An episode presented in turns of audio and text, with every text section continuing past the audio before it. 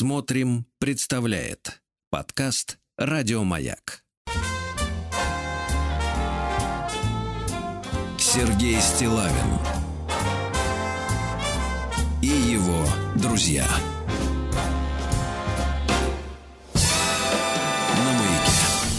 Здравствуйте, дорогие товарищи. Здравствуйте, Владислав Александрович. Здравствуйте, Да. Сергей Валерьевич. Я смотрю, вы решили вспомнить, как звучит группа «Комиссар» без голоса. Я да. вот реально не знаю, как звучит комиссар, но теперь я понял, как.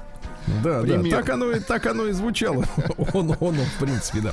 А слушайте, ну, э, маленькие, маленькие такие вот заметки в начале нашей Давайте. программы э, от э, наших слушателей, моих читателей в том же телеграм-канале Стилавин Today. Пока мы с вами Значит, вот готовились к нашему воз- возобновлению нашей работы. Я получал, естественно, письма. И вот Денис э, прислал мне такое письмо. Вы знаете, э, вот в одном из обращений к общественности Так. Э, Я вот честно скажу, к огромному сожалению, сегодня, чтобы обратиться к общественности, не, не нужна лицензия. Я думал, вы скажете, много ума не надо. Это тоже. Это, это само собой, естественно, да. Если вообще, в принципе, э, в принципе, самое отвратительное, что сегодня не очень востребован талант. Абсолютно точно. Не Здесь очень востребован талант. Э, Говорят, что вот нахрапистостью и упорством можно, в принципе, даже заставить Хамством. человека без слуха э, играть, научиться на, на Опять пианино. возвращаемся к группе комиссар, насколько я понимаю. Да, да, да. Так вот, э, я обращался к общественности, э, значит, э, с, с анонсом того, что мы с вами вновь э, будем выходить в утренний эфир радиостанции «Маяк».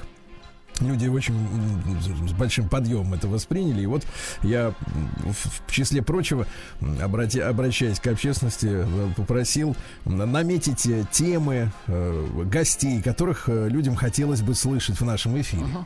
И вот письмо от Дениса. Серега, добрый вечер. Необычное обращение, согласитесь. Спасибо тебе огромное за твои эфиры в телеге. Это мед в сегодняшние дни. Очень не хватает вас с Владиком по утрам. Ну сейчас вот более чем вас, Сейчас Владик, уже хватает, видимо, да. С утра еду всегда за рулем, пишет Денис. Везу дочку в школу и всегда слушаем тебя. Товарища Долина тоже очень не хватает. Но, но это опечатка, естественно, Добин. Ну, Долина. Можно, в принципе, послушать, но в других программах, я думаю. Так, ваши словесные батлы это огонь. Огонь нарисован. Как у Буратино в коморке папы Карла на стене. Передавай всем им привет. Я из набережных Челнов. Приглашаю в гости. Причем все эти фразы заканчиваются точкой. То есть это вот э, как есть сложно сочиненные предложения, а это просто сочиненные. Я занимаюсь нахлыстом. Так, так, так, так, так, что за нахлыст? Я был уверен, что вот этот корень вас выбьет из седла. Он выбил, потому что я не знаю, Да. что А, так вот, я занимаюсь нахлыстом. Если не слышал, это рыбалка на, иск- Так, так, так. на искусственную муху. Вы же, кстати, рыболов. Вы же, кстати, Осторожнее, рыболов. осторожнее. Абсолютно. Осторожнее. Знаете, я бы сказал так, вот есть тонкая грань между рыболовом и рыбаком. Я вот так скажу, за искусственную муху двух живых дают. За, за крепкую. Да, каждый год. э, Точка. Такая телеграмма. Ну, То есть, но он еще и точки оплатил Да-да, нет, точек тут, точек тут рублей на 25, да. на 600. В июне проводим нахлыстовый семинар. Слушайте, как шикарно живут люди, а. Нахлыстовый семинар. Главное, нет, нет, главное, почему я это читаю, потому что, знаете, вот сейчас люди говорят, э, люди как-то вот, ра- людям вообще свойственно расстраиваться, да? Э, Вот такое ощущение, что некоторым э, вот порой даже и повод не нужен, чтобы огорчиться. Слушайте, тут подтянулись специалисты. Так. Нахлыст. Нет, это не те специалисты, Ну, которые как нам нужны те. сейчас Очень много момент. сообщений пишут люди. Ну, Да, да, да. Ну, это прекрасно. Но, друзья, мы же все-таки по-русски читаем-то. Ну, конечно. Э, Можно и компас говорить, и Сменить. Мурманск, и мы с уважением относительно к э, локальным, так Это сказать. э, пишут э, специалисты. Пензенская область, Татарстан, прекрасно, ну, ну прекрасно, что, прекрасно. Новосибирская. На А. Хорошо. Ну давайте посмотрим, если все-таки будет больше половины регионов настаивать на таком Москва, ударении. да, Петербург. Да, то мы, я, я переговорю все это дело потом. Так вот, э, Перезапишем, хорошо. Э, давайте так, ну хорошо, убедили. В июне проводим нахлыстовый семинар прямо на реке, Это да. Приезжает Тяпкин, Тяпкин.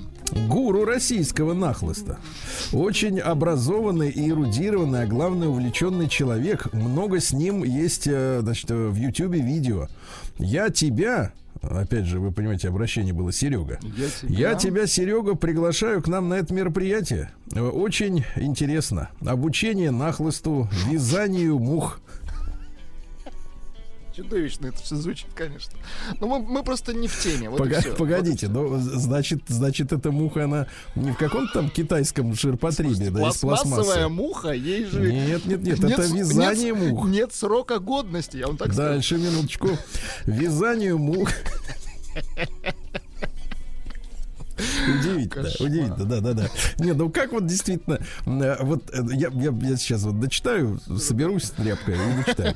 А, вязанию мух, беседа у костра, палатки, плов на костре, шашлыки, с утра яичница с беконом и, конечно, ну, дальше Ну, понятно. Чаек, чаек. и дальше, да, Лесной. по цвету примерно так, да, такой, спитой. Вот. А, Что хотел сказать, друзья мои, так вот, э, на тему э, людей, которых э, готовы расстраиваться, да? А ведь смотрите, вот э, в наше непростое время, вот эта история с тем, что, э, к сожалению, вот э, Денис не написал, из чего он вяжет мух. Да-да-да. Вот, из какого материала. Но я думаю, что сейчас вот эти все ребята из Пензы, Ново- Новосибирска, Москвы, они все вам сейчас отстучат по быстрому сообщению, из чего вяжут их. нам, да-да-да. Да-да-да. Но ведь смотрите, ведь этому образу жизни, вот посмотрите, что тут есть э, такого, ну, например, санкционного. Беседа у костра. Бесплатно и бесценно, правда? Конечно. А, Общение. плов, плов на костре. Плов на костре. Тоже все есть, правда? Барашек-то есть, бегает, вон он, Конечно. маленький. Да, шашлыки, с утра яичница с беконом. А? Конечно. Понимаете, да, палатки есть. Ну и, конечно, кто сможет, какая гнида, давайте так, сможет а, а, отнять у нас искусство э, нахлыста? Абсолютно точно. Никакая, А я вам так одна. скажу, хорошему э, рыбаку Хермес, понимаешь ли, извините за выражение, не нужен. Вот, так Вот именно, вот да. Он даже ему, я бы сказал, так в болоте помешает. Вот, да. Так вот, э, друзья мои, и прекрасное жизнеутверждающее сообщение, понимаете, которое абсолютно не, зависит, например, от соцсетей. Да, М, э, вот. Ни от чего не зависит. Просто вот есть люди, правда? И хочу не сказал, и, есть муха. Нет, но есть люди и есть рыба. Конечно. И этому диалогу, диалогу, хотя рыба, в общем-то, молчит, ничто не сможет помешать. Вот по пару сообщений, естественно, отлично. Давайте. Новосибирская область. Ну что вы, дорогие мои, мух вяжут из шерстяной нитки крючком. Денис пишет из Петербурга, кстати. Ребята, ну вы даете. Это самый простой э, э, способ пресной, внимание, пресной рыбалки. Будьте здоровы. Сергей Стилавин и его друзья. На маяке. Вы, вы знаете, Владик, у меня же на самом деле наворачиваются такие, ну, скажем так, наворачиваются слезы радости, если честно. Мы столько Вот. узнаем, Нет, нет, нет, не от смеха, ни в коем случае. Не от смеха, слезы радости, потому что потому что я сейчас вместе, вместе с а, вами вот, от- открыл, ищ- да. погодите, погодите, Да, да. открыл для себя ту сферу жизни, которая вот из-за э, такой вот суеты и, э, так сказать, э, за- занятости была как-то вот где-то за пеленой. Абсолютно. За абсолютно пеленой. А сейчас, понимаете, ведь я, я понял, что, э, ну, конечно, меня прежде всего привлекла яичница с беконом, потому что э, все мы... Ну, звучит э, замечательно, все мы абсолютно. пожрать-то любим, да. Да, но я понял, что, э, в принципе, вот освоить это искусство э, мушиного макраме, э, если так можно выразиться, да, это и потом, и потом, ты понимаешь, ты же создаешь муху, да, Это же искусство. ты вдыхаешь в нее Э, В шерсть Подобие жизни. Жизнь, абсолютно. а точно. потом на эту обманку, да, ты, соответственно, забираешь вытягиваешь, другую жизнь, да? да, вытягиваешь из глубины рыбину, понимаешь, да. Вкусную рыбину. Вот хорошо. Что пишут товарищи? Пишут еще, кстати, э, уловистая муха иногда вяжется из э, волоса барсука. Я не знал, что бар- барсуки волосатые, на самом деле. Да.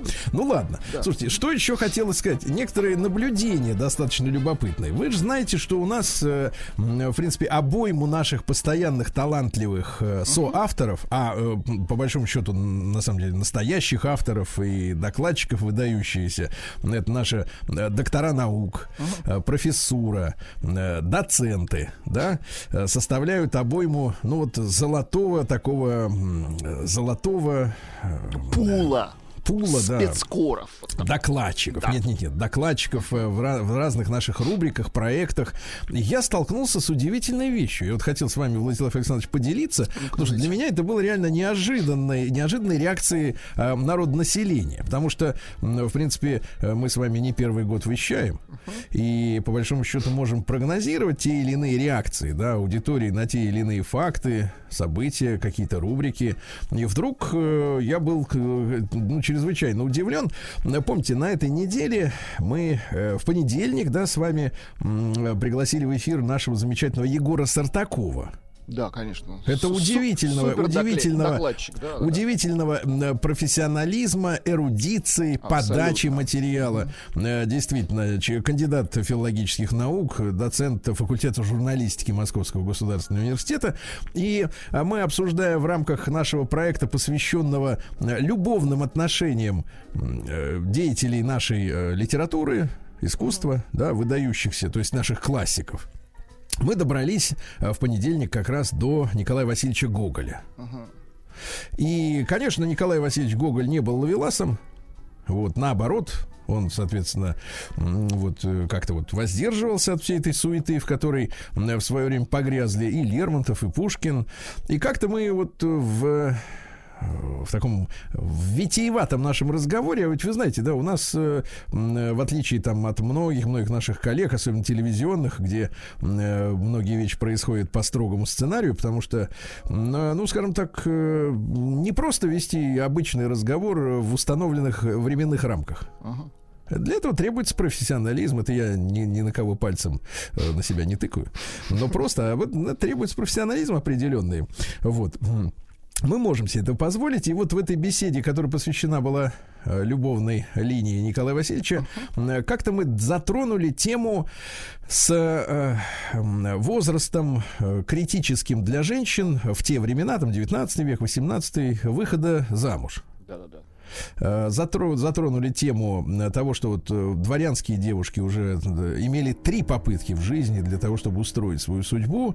Дворянская девушка выходила в свет на специально устроенный для этого бал, да, и начинались эти показы в 16 лет. Ага. То есть вот первый бал в 16, второй в 17 и третий в 18, и все. Больше на такие балы Мгм. да, женщину уже не звали. И, в принципе, если она вот за эти три выхода в свет, то есть у нее были три попытки. Если вот, никто не клюнет, то... Да, как пела Алла. Борисовна, чики-пау ба-папа, нету рыбки золотой. Да-да-да, помните? мы опять вот Три на желания. рыболовную тему. Да. Ну, вот она как бы сквознячком идет. Поддувает прямо, да, сзади. Так вот, э, так вот, Так. значит, а у крестьян мы затронули тему, и как жило крестьянское население. А крестьянское население составляло даже в эпоху уже достаточно развитой в Российской империи военной промышленности, э, ну и вообще промышленности, да, сталелитейной, какой угодно. Можно сколько угодно глумиться и говорить, что Россия была отсталой страной, но, извините меня, у кого язык повернется, так сказать, если мы изобрели телевидение и радио. На минуточку. Ага. Я, честно говоря, вот э, этих воплей об отсталости не, при, не принимаю, потому что ну, не может страна без базиса, да, без научного и без промышленного сделать, совершить такие изобретения. Абсолютно. Вот. И, кстати, сегодня день рождения Александра Попова, как раз изобретателя радио, как мы понимаем. Да, а не вот этого шарлатана Маркони. Маркони. Но он бизнесмен больше, чем... Конечно. Так вот, что я хотел сказать. И выяснили мы, что в крестьянских-то семьях э, происходило, э, можно сказать, необычное дело. Вот, э, девочек, э, как рассказал нам, опять же, Егор Сартаков, можно все послушать, есть запись. Ну вот, уважаемый мужчина, докладчик э, авторитетный и подает ма- материал художественно. Оказалось, что была такая традиция, когда э, достаточно маленького мальчика, 7, там, 8 лет, я так понимаю, ну вот, э, женили, ну, родители договаривались, да? Ну, выдавали, да, не не спрашивая, я, я так думаю. Что Ну, никто никого не да, спрашивал. Конечно. Потому что, а что ну, у кого спрашивать? Ну, Вот он именно. еще растет. Ну, Нет, ну я знаю, что такие есть педагоги, вот из Питера, например, они говорят, что надо уже спрашивать Пора в 4 года. да-да-да. Даже когда А что человек еще не, не говорит, уже можно спрашивать. Да. Но де- дело в том, что я видел фильмы, где людей спрашивают э, у тех, у которых во рту даже кляп. Или, например, скотчем замотан Хватит, не рот. надо про эти Вот их тоже спрашивают, да. Ну, то есть традиция древняя достаточно. Так вот, выдавали замуж за девочек там 12-13 лет. Потому что в хозяйстве нужна, нужны были рабочие руки. Ну, конечно, да. Для того, чтобы девочка, э, не было смысла брать такую же маленькую, да, потому что девочка, она должна была сразу по хозяйству помогать. Вот, и в 13 лет уже впрягаться в хозяйство, потому что в 13 лет ребенок это сейчас у мамаш, значит, это вот такие избалованные принцессы, да, которые, значит, то не хочу, все не хочу, хочу джинсы, косметику там и волосы зеленые, и больше ничего делать я не буду. Тогда так это было не принято, девчонки сразу впрягались в хозяйство, вот. Ну и пока они там, пока мальчик подрастал, девочка его поколачивала, как сказал Егор Сартаков. Да-да-да, удивительно. С той формулировкой, что когда он вырастет, он меня будет лупасить. Поэтому, пока он маленький, я ему вставлю в, То есть в- это, в по качестве су- анонса. По а- сути, аванса. тренировка такая мальчика. Да. Вот. Ну, то есть отгружу ему сейчас, чтобы, значит, потом он мне все равно отгрузит. Ну вот, и, и вы представляете, я, э, для меня это было, конечно, тоже, как и для вас, я думаю, для многих, э, новость историческая. Абсолютно. Да, потому что, ну, вот такие неравные браки, э, ну, сегодня, конечно, представить себе, ну, мы знаем примеры, опять же, той же Примадонны, да, сейчас по-всякому, конечно, бывает, но это уже не в том возрасте. Не в том, а когда, а когда, а в детстве это каждый год это пропасть целая, да, это целая пропасть в познании мира. Так вот, люди на меня решительно в, в соцсетях, в том же телеграм-канале Стилайн туда ополчились, начали Ну-ка. кричать, стучать копытами, мычать. Вот кричать. сте-! Да, нет, они говорят, в- они говорят, брешешь, брешешь, Стилавин. И знаешь, вот так вот. Да, нет, самое ча- часто распространенный, значит, комментарий был такой, чушь. Под Жириновского. Доброго здоровья, Владимир Владимирович. Реагировали. Да-да-да, чушь, бред, этого не может быть. Какой у вас там этот доцент? Что он там может знать? Откуда филолог знает про историю? Значит, и, ты, и тыр-пыр 8 дыр. В общем, 80 там процентов, по моим ощущениям, вот комментаторов, они, значит, соответственно, взвыли и начали орать, что этого не может быть, э, потому что они себе этого не могут представить. Ну, конечно, мы сегодня не можем представить себе, чтобы... Для нас там, это э, дико, конечно. Нет, чтобы первоклассник или... Они-то, понимаешь, в, отор- в, от- в- в полном отрыве от исторического контекста и от реальности крестьянского быта смотрят на вопрос. Ну, они видят, что в 7, в 7 лет, там, в 8 лет, ну что, это ребенок, Слушайте, да, как была задача у крестьян выжить. Это Да. самое главное. Какие школьники? Да, а девочка, соответственно, 13 лет, зачем ей, соответственно, этот у- ухажер? Хотя э, Сартаков сказал, что они, конечно же, до э, полового созревания мальчика жили как брат и сестра. Естественно, Ну, ничего сути, там да. э, подобного не было. Но какая какая зашоренность э, публики в том, чтобы воспринимать информацию, которая не согласовывается с их взглядами на их собственную сегодняшнюю жизнь. Вот я с философской точки зрения поднял этот Согласен, вопрос, да. То есть Она не а, укладывается причем, формат, причем да. самое интересное вот что. А, причем, если бы это была история, например, про папуасов, где-нибудь в Африке, Да. они бы сказали, о, да, ну это их нравы. А когда речь идет о, собственно говоря, о своих собственных предках, потому что, ну, когда это было там, ну, пра-пра-пра-пра-пра, какой-нибудь дедушка так жил, да? Вот. Это страшно такое воспринимать. И я их понимаю. Стилавин и его друзья на маяке. Да. Ну что ж, друзья мои, сегодня у нас 16 марта. Сегодня день подразделений экономической безопасности МВД. Дело в том, что да, с 1937 года в составе НКВД, ведомство уважаемое, вот, возник ОБХСС, отдел борьбы с хищениями социалистической собственности. Это мы помним, да. Да, да, да. Потом, э, в 91 году, нам сообщили, что, в принципе, все эти люди, которые были осуждены, Это некоторые, люди. некоторые расстреляны, это бизнесмены. Ну, в принципе, такой э, переворот сознания был мощный достаточно. День свободы информации сегодня. Ну, это расскажите себе сами. Э, вот это, э, так сказать, про это дело. День бросить курить. Брось курить. Вот хорошо. День кроншнепа. Это что такое? Это прикольная птица. У нее длинные ноги и такой длинный клюв кривоватый. Красивая такая штуковина. День спонтанности, понимаю. День цветных карандашей, да. День под названием «Ты все делаешь правильно». Да. День литовского книгоноши. Литовского. Это Да, вот мне, мне нравятся два, два слова, вот, которые так вот причудливо звучат. Виночерпий и книгоноша. Вот два слова. А день черной прессы, ну, имеется в виду, что негритянская пресса. Да.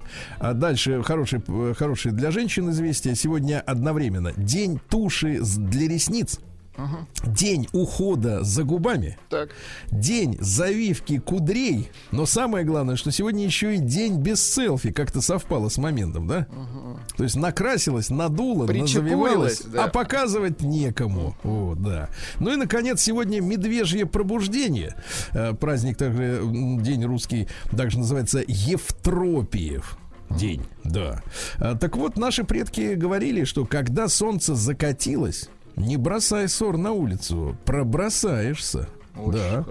Ну и главным событием сегодня это пробуждение медведика э, К- Косолапова м, в этой в берлоге. Считалось, что именно в это время он оттуда вылазит. Вот. И даже надо поаккуратнее по, по лесу-то ходить. Медведя вообще лучше, конечно, не будить. Не надо. Сергей Стилавин и его друзья. Так, ну что же, в 1751-м Джеймс Мадисон родился. Это четвертый американский президент. Вот, э, и его портретом украшалась купюра в 5000 долларов. Не кисло. Да, ну а вы знаете, что он- да, вы знаете, что были купюры и в миллион. Но они как-то Вот, но они как-то до нас- малыми тиражами. Нет, да. до нас они не дошли. Не дошли, да-да-да. Ну Вот. э, В 1787-м Георг Симон Ом родился, э, немецкий физик, который открыл в 1826-м основной закон электрической цепи. Вот э, проиллюстрируйте, пожалуйста, вот что за закон-то? Не помню.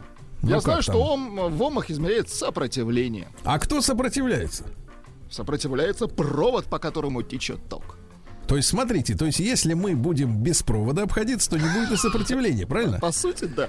Да, Вы да, гений, конечно. Физики, конечно, скажут, что это невозможно, но мы же знаем, что надо просто грамотно ставить им задачи. беспроводная зарядка-то есть на минуточку. Да. Э, Так вот, э, в 1803-м Николай Михайлович Языков родился. Это поэт. Вот. э, Учился он в Дерпте. Помните, Дерпт это у нас Тарту. Си- ти- Сейчас. Ну, пока что. Пока что. Вот. Увлечение традиционных, э, традиционными для немецких студентов пирушками и амурами были, было главной причиной того, что Языков не успел за все это время окончить университетский курс. Ну, как Михаил Ну, Ломоносов. закрутилось, да, закрутилось. Да-да-да. Накопил долгов, э, переселился в Москву. Вот. И, кстати говоря, бывал у него Александр Сергеевич Пушкин. Неплохо. Вот. А, Болел, правда, много. Э, О нем говорили современники. Здоровье подорванное дерптскими, не дерзкими, а дерптскими излишествами стало изменять ему очень рано. Да. Понятно. Вот. Ну, а, так сказать, э, говорят специалисты, что поэзия Языкова э, почти сродни физическому опьянению. Давайте по- погрузимся, немножко. погрузимся такое в поэтическое, да? Меня любовь преобразила, я стал задумчив и уныл. В я ночи бледные светила, я сумрак ночи полюбил. М? Ну, складно. Не очень, да? Ну, чувствуется, что это тр- трудное утро после Да, или, пьянки. например, Мгм, так. например, как я люблю тебя, халат. Халат? Да-да-да. Ну, кстати, есть в этом что-то такое вот простое и честное, да. В 1831 году э, в Париже вышел в свет роман Виктора Гюго «Собор Парижской Богоматери». Ну, все вы про Горбуна Квазимода знаете, да? Ну, да. Эти все вот эти опера, наши там пели. Эти, да, да, да. Да, да, да, очень такое романтическое такое, такое произведение с этими, с мистикой, с жестокостью, да. Так вот, там история-то какая, что за несколько лет до написания романа, там же про как раз церковь идет речь, которая погорела не так давно-то, понимаете? А многие говорят, что это символ очень такой нехороший. Нехороший а. символ. Так вот, в закоулке одной из башен обнаружил э, как раз вот Виктор Гюго э, слово на греческом языке, которое переводится как рок. Ну, рок. не рок-музыка, а типа, ну, такой Злой вот. рок или какой-нибудь. Да-да-да. Да говорят, что вот увидев это слово, он и решил написать произведение. Интересно. Да. В 1839-м Сюли Прюдом родился. Это фамилия. Э, он говорил, имени не надо. Вообще он Рене Франсуа, но говорит, э, не надо. Имени не надо. Не надо. Тут, да. Это французский поэт, первый Нобелевский лауреат э, по литературе, за выдающиеся литературные достоинства, в особенности же за высокий идеализм. Понимаете, да? Угу. Ну, например, как много карих, голубых, любимых глаз зарю встречала. А? Угу. Очень хорошо.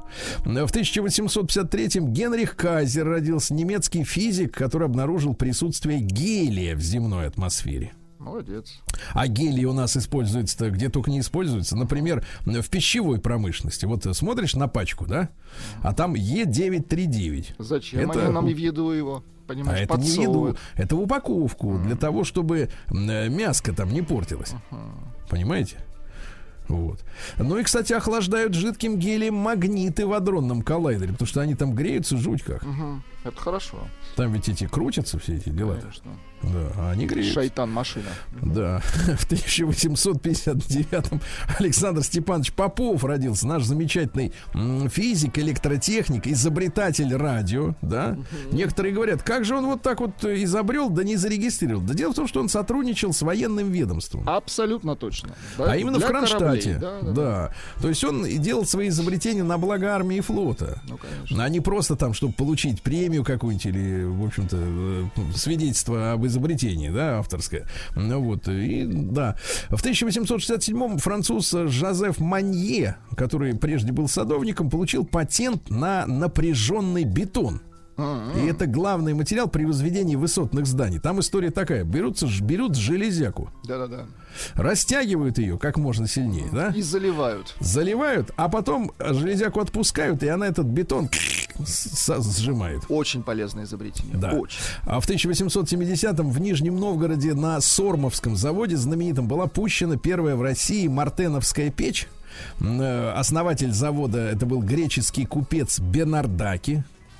Он привез, э, э, соответственно, в тот же год э, молодого инженера Александра Изноского, который построил эту печь, да, вот, и, в принципе, изобрел, понятно, поскольку она мартеновская, то Пьер Мартен, ага. это французский изобретатель. Дело в том, что еще за несколько лет до мартеновского изобретения немецкий инженер Сименс придумал принцип регенерации тепла продуктов горения. Понимаете, uh-huh. да? А Мартен применил этот принцип для подогрева не только воздуха, но и газа, и все это позволило поднять температуру, необходимую для того, чтобы выплавлять сталь. Uh-huh. То есть придумал, как сделать погорячее. Ну, молодцы, башковитые. Да. В 1884-м Александр Романович Беляев э, родился замечательный советский э, писатель-фантаст. Ну, в принципе, основоположник этого жанра в советской литературе. Да. Ну, а советская фантастика, она же о правильных вещах в будущем ну, говорит, ну, понимаешь? Сейчас же нам что подсовывают? Так называемое фэнтези.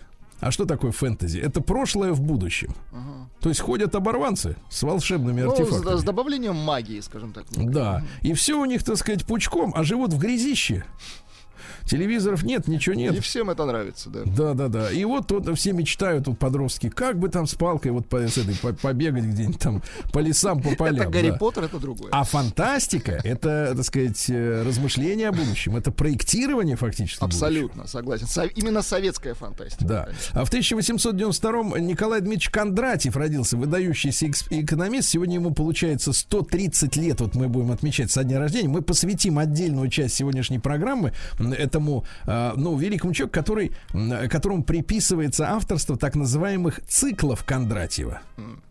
Он э, научно доказывал, мы сегодня попытаемся разобраться э, в, в следующих наших фрагментах, да, попытаемся разобраться, действительно ли это не шарлатанство, да, э, когда э, экономическое развитие и затухание экономическое э, связано с некими периодами временными, которые, ну, по большому счету, к деятельности конкретных людей, руководителей или сотрудников не имеет. Ну, типа, это неизбежно, это закон, скажем. Ну, так. тут немножко астрологии, конечно. Попахивает, согласен. Как-то да, там тоже как бы циклы, да, есть, типа, существуют. Это да, как Байден. Это не я. Да. А в 1911 году родился подлец, мерзавец и преступник Йозеф Менгеле. Ну, один из э, э, фашистских, э, нацистских э, палачей, да, который проводил эксперименты над людьми в концлагерях. Чудовищные, в да. германских, да. Ну и мы посвятили некоторое время назад, по-моему, это в феврале мы еще успели сделать эту программу, да, э, по поводу Менгеля, который от инсульта в океане утонул в 79 году.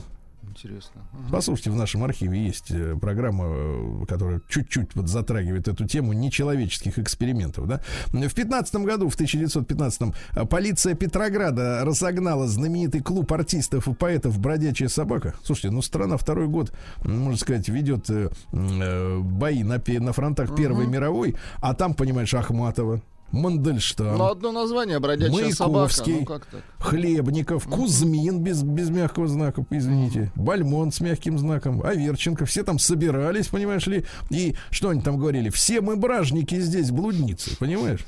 Отвратительно. Люди, люди в окопе, так сказать, Конечно. сидят там в шее гоняют, а вы, значит, вот тут вот собрались и э, стиш, стишки читают друг другу. А? Угу. Куда это годится? В 1920 году Михаил Абрамович Швейцар родился, это кинорежиссер. Ну, многие помнят фильм «Золотой теленок» с Сергеем Юрским главной Шикарное кино, да? Да, да, да, да, да.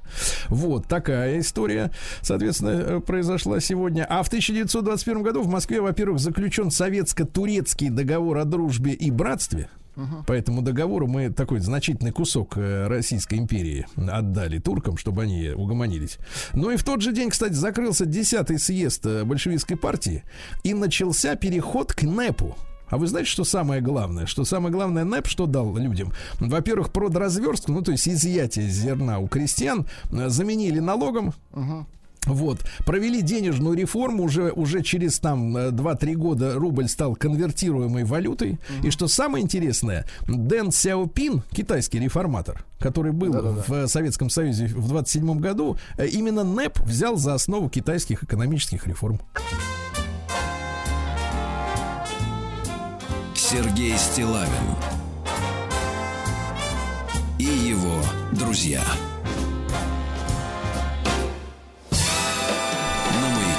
Друзья мои, сегодня у нас 16 э, марта, и в 1935 году Сергей Юрьевич Юрский родился, как раз исполнитель uh-huh. роли Остапа Бендера в, да, э, в теленке. Э, Свобода определяется количеством людей, которых ты можешь послать.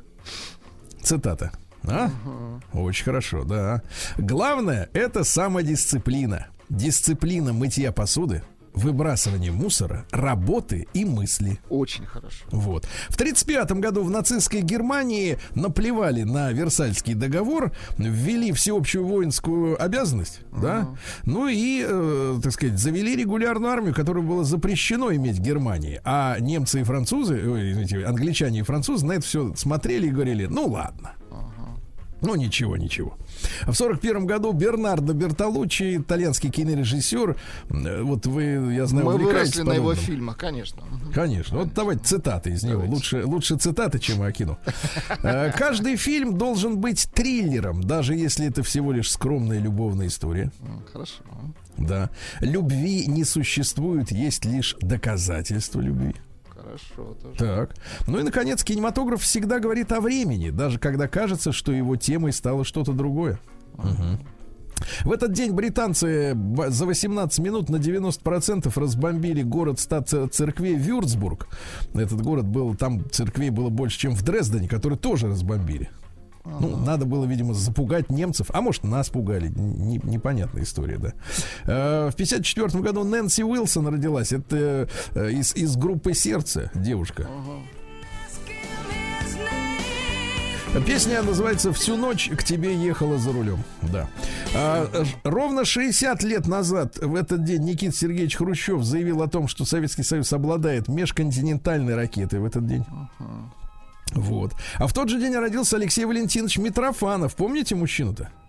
Помню, а куда он пропал? И кинопродюсер, и ЛДПРовец, и справедливо рос. В общем, кто только, да.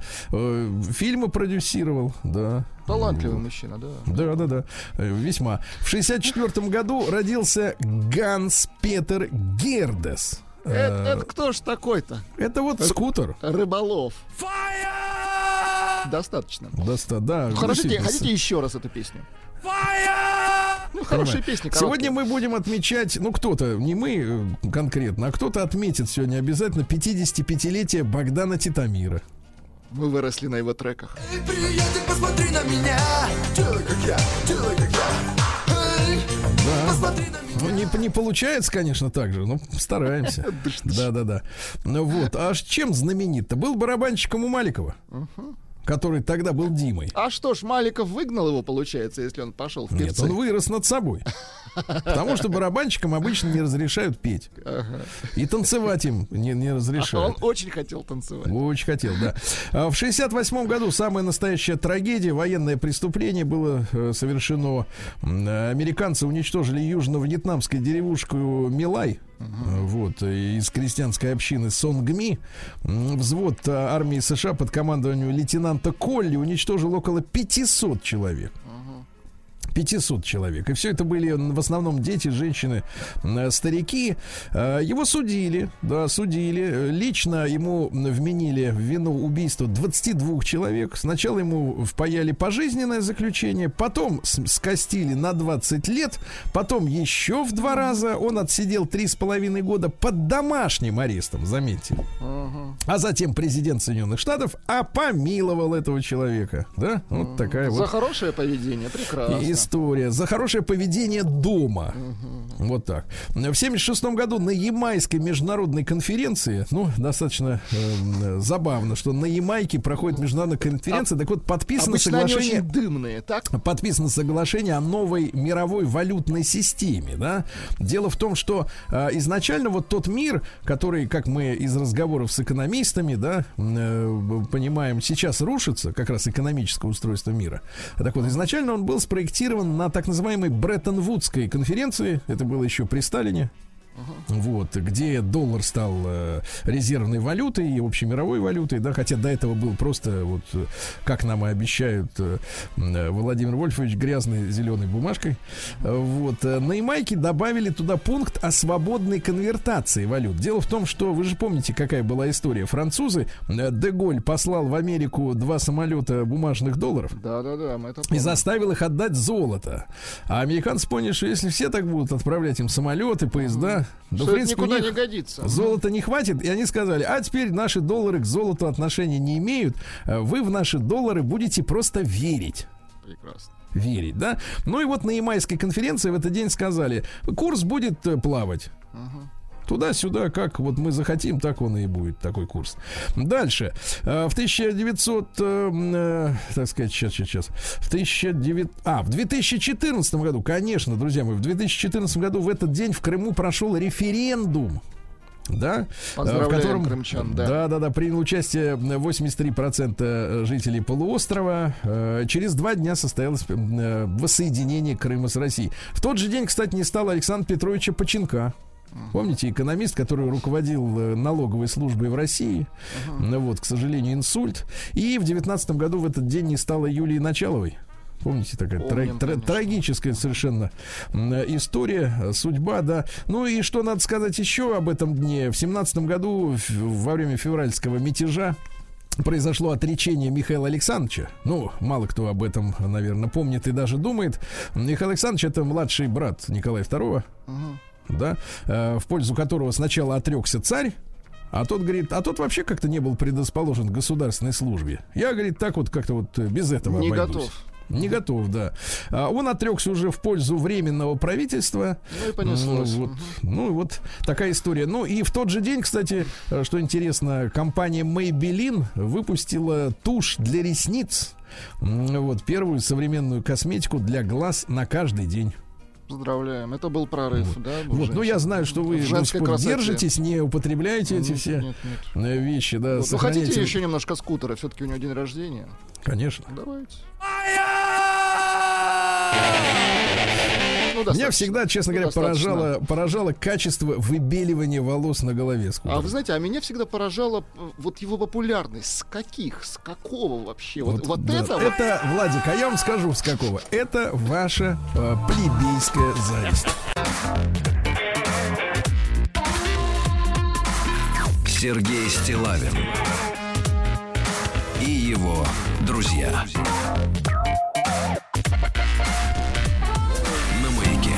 Друзья мои, э, по нашей, доброе утро вам всем, Э, по нашей, э, но свежей традиции, в это время в эфире мы слушаем музыку, которую создали родившиеся в этот день композиторы, певцы, музыканты, да? именинники. Но поскольку э, та музыка, которую создали родившиеся сегодня, слишком известна, Да. да. Мы решили, мы решили все-таки немножко, как бы так сказать, э, взять себя в руки И подарить вам искусство. подарить, подарить вам встречу действительно с настоящим искусством. Нам полюбился оркестр, да, Павла Овсянникова, да. да, и вот, э, да-да-да, э, замечательный оркестр, э, записи середины 80-х, да? Да, Вот, ну да. и композиция «Море».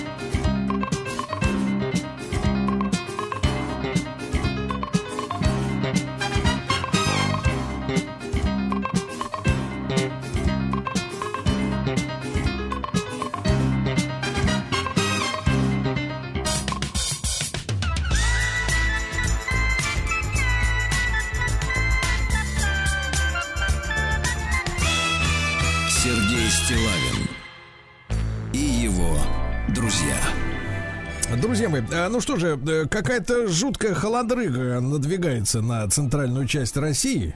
Вот, обещают, вы представляете, до минуса 18. Никуда не годится. Холода, да-да. А как в Кирове дела? В Кирове минус 14. Тоже холодрыга.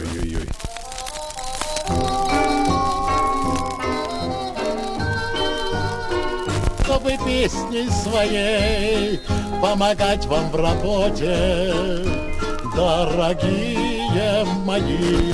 Ну, кировчане, понимаю, да. А, житель Кирова спас выпавшего с пятого этажа кота Тимура. Умница, молодец. Мужчина Михаил шел по своим делам. Неожиданно он услышал жалобное мяуканье и крики женщины с пятого этажа многоквартирного дома. Оказалось, что кот Тимур выпал из окна, приземлившись на подоконник третьего этажа. Женщина позвонила спасателям, но они от нее отмахнулись. Кого? Кота. Вот так сказать. Не кота, да, а женщина. Значит, Михаил недолго, дальше хорошая фраза. Михаил, недолго раздумывая, соорудил из веревки страховку и полез за котом Тимуром на третий этаж по наружной стене здания, как Человек-паук. Операция прошла успешно. Прекрасно.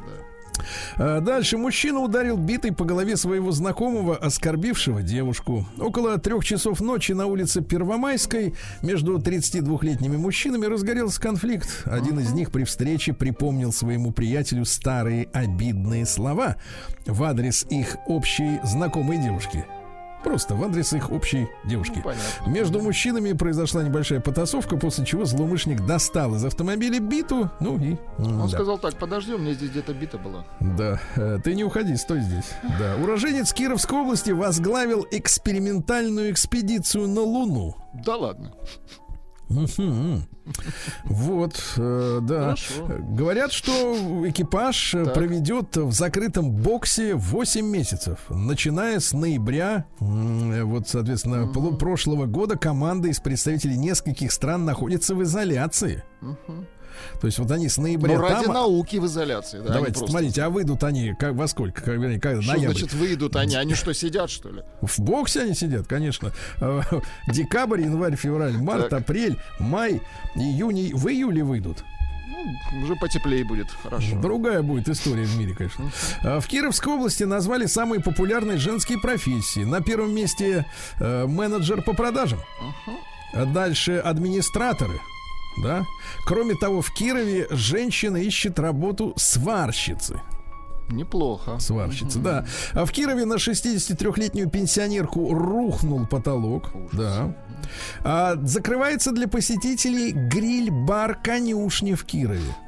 Да, собственно, а, собственники заведения приняли решение переформатироваться в банкетный режим. Э, Там продолжит звучать живая музыка, состоятся литературные вечера и спектакли гастрономической направленности. Я вот это не очень понял, потому что вот когда спектакль на сцене, да, происходит просто обычный, я понимаю, что меня обманывают. Эти люди, которые на сцене, они не те, которых они изображают, это другие.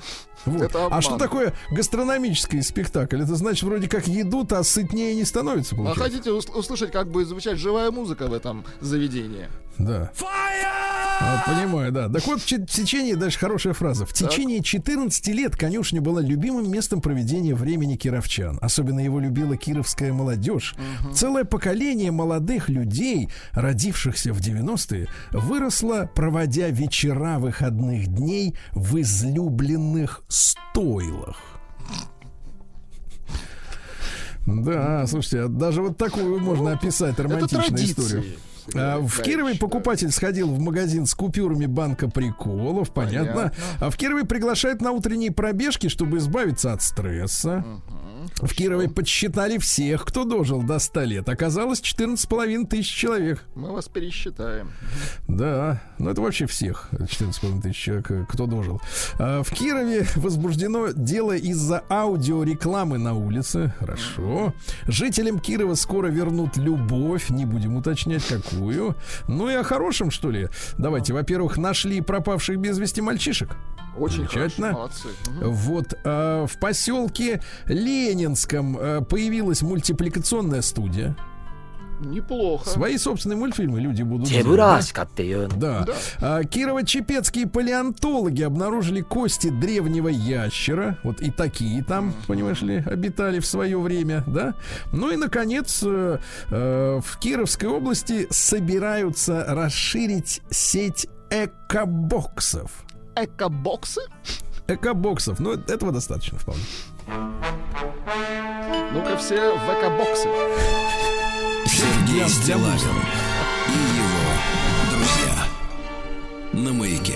Да.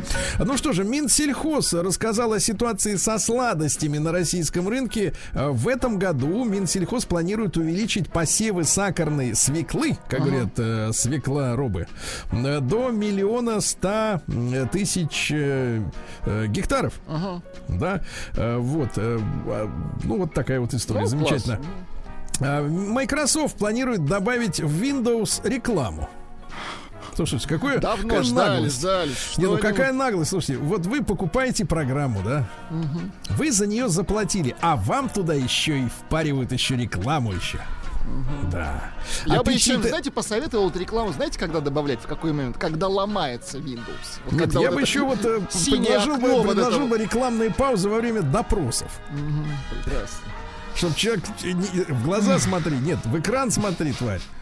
Да. Ученые обнаружили, что на арктическом дне внезапно появились гигантские впадины. Ничего себе. Представляете? А Дальше. Российские ученые, наши друзья из Национального исследовательского технологического университета МИСИС, разработали новый сверхупругий сплав для замены костных тканей. Вы представляете? Умницы. Вообще там лаборатория работает день и ночь, да. А, Вот. Инспектор ДПС, бывший инспектор по Центральному округу Москвы Станислав э, потребовал компенсацию после увольнения, его увольнения за пьяную езду. Компенсацию. Да. А, что он хочет? Значит, признать незаконными, незаконными проверку, а, 100 тысяч рублей по компенсацию морального вреда Так. и 75 тысяч рублей за его представителя в суде, за адвоката. Смотрите. Дальше мэр города Тимошевска, господин Панин, э, предложил бло... другой Панин, э, предложил блогерам э, работать косарями и уборщиками в Тимошевске. Он их Да. так видит, да. За два года из России выслали более 59 тысяч иностранцев за нарушение наших местных законов. Ясно? О, правильно. Экономист Клопенко Так, так, рассказал, э, что нужно сделать себе карточку китайской системы Union Pay, чтобы свободно платить э, За за, рубежом. В российском городе Новосибирске э, продается особняк с позолотой и обоями Версачи э, за 21 миллион рублей. Площадь участка 5,5 соток. Э, Дом сам площадью 650 квадратных метров. Несколько санузлов. 8 комнат, включая баню с бассейном, гостиную, столовую. э, Отделка с мозаикой. Антиподобные античным колонны. Антиподобные То есть, колонны, знаете, как, говорите так. знаете, как говорят, э, предмет похожий на пистолет, э, предмет похожий на античную колонну. Э, Вот на стенах одного из помещений обои итальянского бренда Versace. Да. Вы где А школь- проживаете? В Версаче, так? а шко- Школьник из Омска Матвей открыл магазин материалов для граффитистов по имени Слава. Ну вот он Матвей, а магазин Слава, да. Граффитисты России. Да. В России заметили... Росграф. Ой, извините. Да, в России заметили рост спроса на семена овощей и зелени. Очень хорошо. Вот россиянин из Тульской области э, Сергей отправился в Арктику на мотоцикле. Неплохо. Вот. Ну и, наконец, э, что у нас еще интересного? Э, Подмосковным курьерам запретили подниматься выше первого этажа. Почему? Вот. Ну, чтобы давление, Чтоб наверное, не повышалось. экономили. Мгм. Конечно, ну вот так.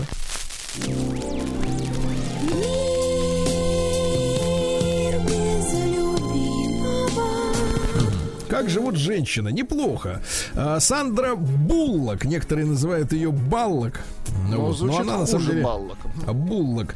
А, Она немка просто, поэтому так надо читать фамилию. А, Сделала перерыв в карьере по семейным обстоятельствам. Голливудская актриса хочет круглые сутки, 7 дней в неделю быть со своей семьей. Хорошо. Удивительно, да? Устала сниматься, понимаю. Удивительно, да. Э, Школьницам в Японии запретили делать на голове хвостики, чтобы не провоцировать мальчиков.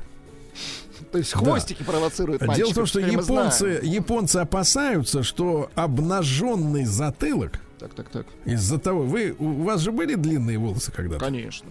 Вы же настоящий рокер, не то что сейчас. Так вот, вы как заплетали-то их? Я не заплетал. Я вот в распускную.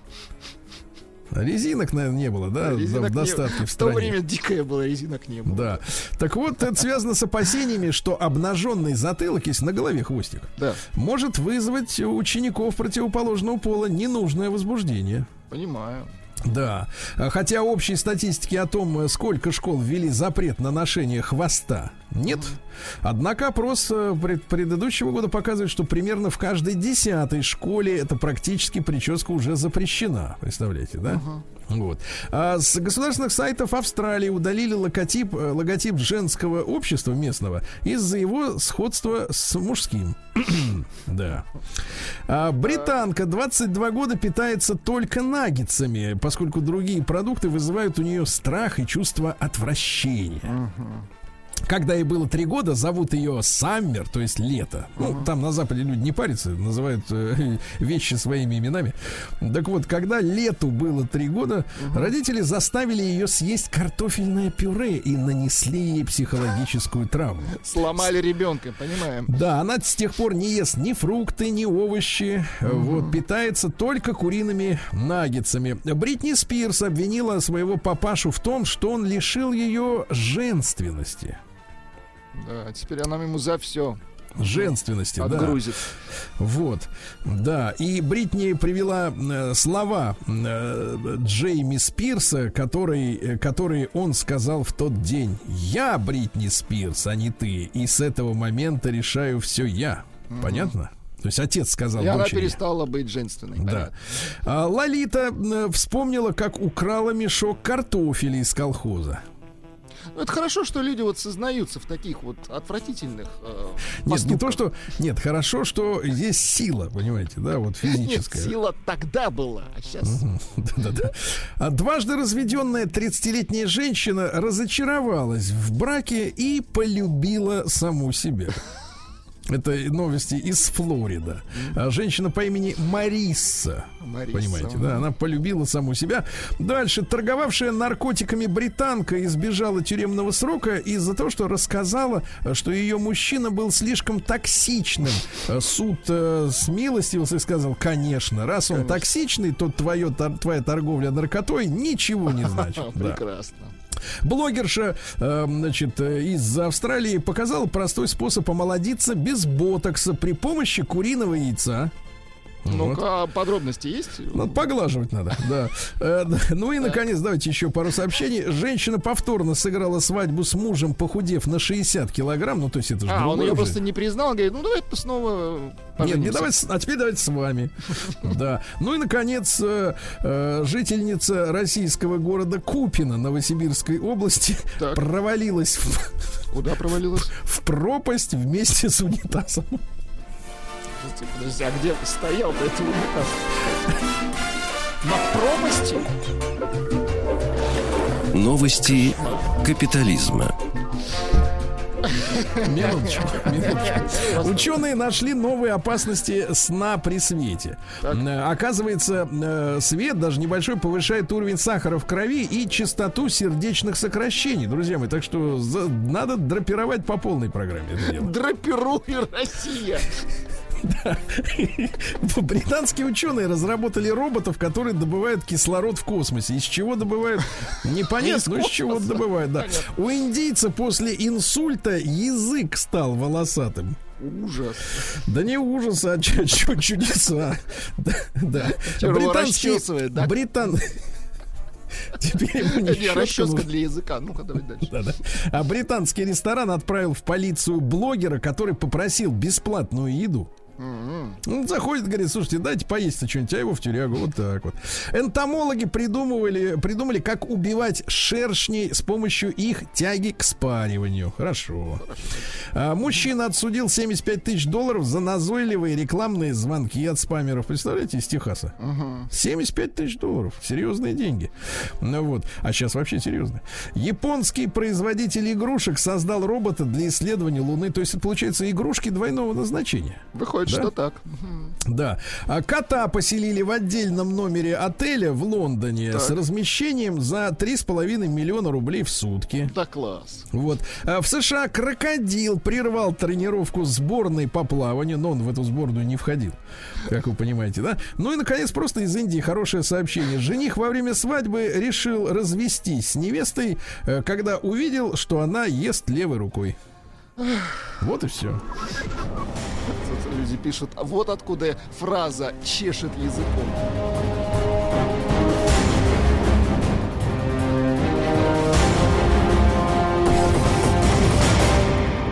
Россия криминальная. Так, ну что ж, друзья мои, а почти 20 лет мы с вами следили за судьбой Авраама Руссо. Конечно. Помните, на которого в 2004 году было совершено э, покушение с похищением даже, вы помните? Жуткие истории, да. И вот, наконец, похитителя э, Авраама э, приговорили к семи годам колонии. К семи годам, годам колонии, значит, э, этот человек э, по имени Заур, вот. Но интересно, что суд тут же, вынеся этот приговор, освободил Заура от уголовной ответственности в связи с истечением срока давности.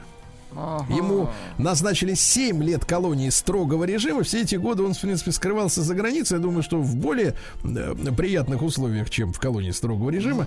А также удовлетворен гражданский иск к нему на сумму 650 тысяч рублей. А вот иск придется удовлетворить. Да. Хорошо. Российские школьницы в Башкирии, трое девчонок, угнали автомобиль ради поездки в школу. Но разбили об столб. Ну, то есть ради знаний украли автомобиль. Ну, здесь как бы... Да, но знаний не хватило. Но знаний не хватило, да, и опыта. В Люберцах мужчина взломал банкомат. Так. А теперь внимание, но тут вот э, загадка. Но деньги оставил, а пустой выпотрошенный кассовый аппарат утащил. Ага, ему нужен был сам аппарат. Любопытно. Видимо, чипы. Да, точно. Да-да-да. Электроника. Настолько дорогие Мгм. чипы, что даже деньгами не стал, так сказать, э, да, разживаться. А житель Новороссийска, э, мерзавец, украл кладбищенские ограды. Кошмар. На 200 тысяч рублей. Ну, подлец же. Ничего Несколько дней ходил туда, шастал, так сказать, выносил, да. Дальше. А, прокуратура Приамурья, это Амурская область, выявила мошенничество почти на 14 миллионов рублей при строительстве дамб. А что такое дамба? Это вот, например, весной у вас разливается река, Ага. затапливаются жилые постройки, да? Наносится ущерб людям, гибнет скот, люди эвакуируются. Очень э, сказать, важное портится- сооружение, да. Портится имущество, а эти упыри говорят, а мы дамбу построили. А оказалось, что построили так, что украли 14 миллионов. А? Сволочи. Выдержит ли эта дамба без 14 миллионов следующее наводнение? Не Вопрос. факт. Не факт, да. Ну и, наконец, давайте страшное сообщение. Страшное по-настоящему. Московскому программисту Так, подкинули под дверь голову. кошмар. Вы представляете, как людей запугивают? Жуткий подарок нашел у себя под дверью 32-летний программист в Митино. А ведь в Митино живет заслуженный артист Российской Федерации Алексей Алексеевич. Да? Го- голову чью вот тут спрашивают люди? Да не важно. Ну, как. Оказалось, что такой Просто привет... нет, э, как, как неважно, надо же ее вернуть. Ну хорошо, хорошо. Оказалось, оказалось, что такой привет прислал ему бывший работодатель, который не смог до конца смириться с потерей сотрудника. Вы представляете?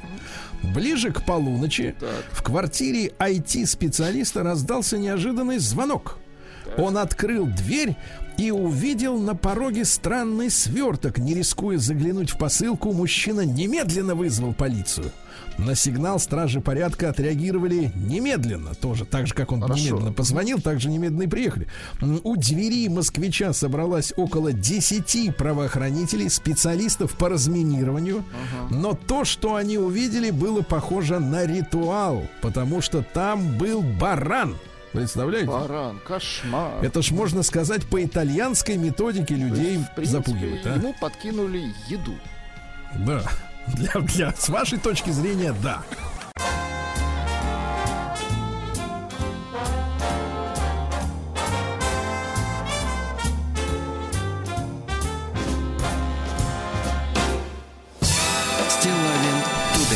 Товарищи дорогие, ну что же, э, после нашего возвращения к своим обязанностям мы э, решили, что очень важно в это, э, в общем-то, непростое время помочь нашим предпринимателям. Правильно? Хорошо.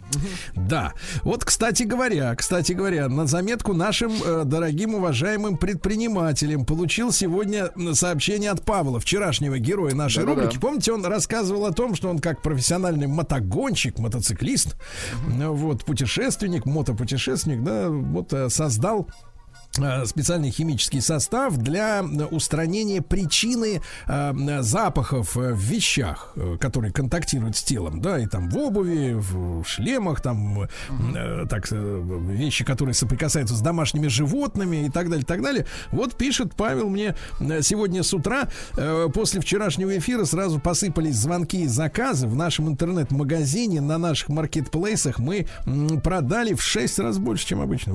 Очень хорошо. Молодцы. Но дело не в том, чтобы повысить продажи, дело в том, чтобы повысить с нашей стороны э, узнаваемость каких-то вещей, да, брендов. узнали об этом, конечно. Да, вот посещаемость на сайте выросла, э, так сказать, огромное вам спасибо за поддержку, Э, друзья мои. Всегда от, от- от всей души, от чистого сердца, да, и вы знаете мой адрес бк.ру, и я думаю, что вот в ежедневно в нашем эфире мы будем посвящать время, естественно, тем людям, да, в первую очередь людям, да, которые делают дело.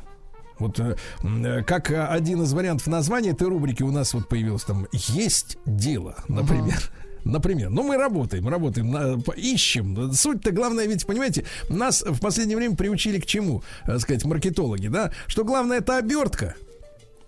А что в сути-то и не важно. Я исповедую другой принцип. Главное суть, а название, оно потом приложится, да? Получил письмо в числе многих-многих от вас, друзья мои, так что вы, чем раньше вы напишите, тем больше шансов оказаться в нашем эфире. А на мой адрес стилайн.собачка.бк.ру Сергей, какая радость, что вы вернулись в эфир. А, Пишет мне а, Римма Быбина. Вы представляете? Э, Тревожно было без вас. Э, Вот столько лет вместе с вами. Э, Дома радио на маяке включено круглосуточно. В машине тоже главное радио маяк. Э, Кофе утром всегда с вами, а без вас одолела грусть, тоска. Ай-яй-яй. Да. И я так понимаю, что Рима у нас э, с нами на связи. Рима, доброе утро. Добрый-добрый. Кирилл, Здрасте. Да. А Римма, Римма Быбина, руководитель Ассоциации мастеров лоскутного шитья России. Вот какая история. То есть мы сегодня от химических, так сказать, э, э, инноваций, да, к, наоборот, к традиционным, условно говоря, ремеслам. Римма, ну, расскажите, пожалуйста, людям, которые, может, впервые слуш- слышат словосочетание лоскутное шитье, о чем речь-то, в принципе, исторически? Слушайте, ну я не думаю, что лоскутное шитье у кого-то возник, э, возникают какие-то ассоциации с машинами или с космосом. Понятно, что, ну, наверное, у многих в детстве было лоскутное одеяло. И, наверное, у многих ассоциации именно с детством связаны а, там, с деревней, с бабушкой и так далее. Но сейчас лоскутное шитье ну, перешагнуло, ну, э, из народного творчества, наверное, в область искусства скорее. И лоскутное шитье это все, что связано с тряпочками, с с тканями, с материей.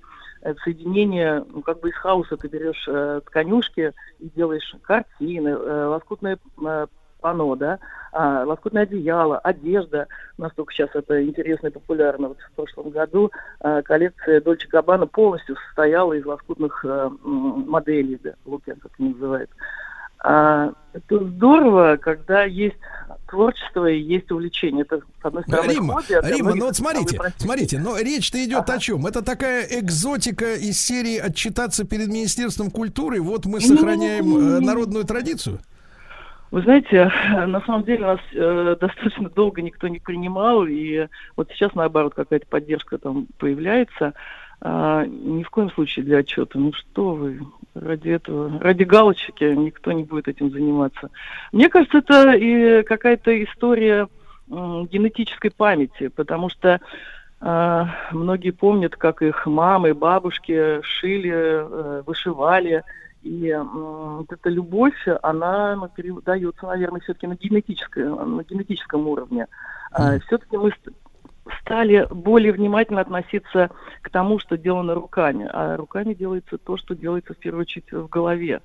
А нельзя, если в голове пусто, в душе пусто, ты руками ничего не, не создашь и не сотворишь. Мы, вот ассоциация, которая у нас существует, она образовалась еще в 2004 году, и мы объединяем лучших мастеров всей страны.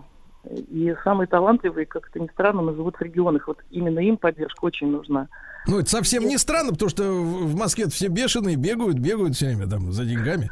Некогда, хочется неко- остановиться. руки только, руки на экране, на смартфоне только. Вот, Римма, а расскажите вот д- пару слов буквально. До 2004 года вы чем занимались? Как вы, как вообще вот пришла идея создать эту ассоциацию? И чем вы до этого занимались? знаете, это как бы э, не всегда для, для меня и не было это бизнесом. Э, у меня основной это бизнес совсем другой. Я по образованию э, и педагог, и инженер, и еще фотожурналист. И плюс э, у меня с 94 года своя небольшая компания туристическая, которая до сих пор существует, э, географический клуб мой любимый.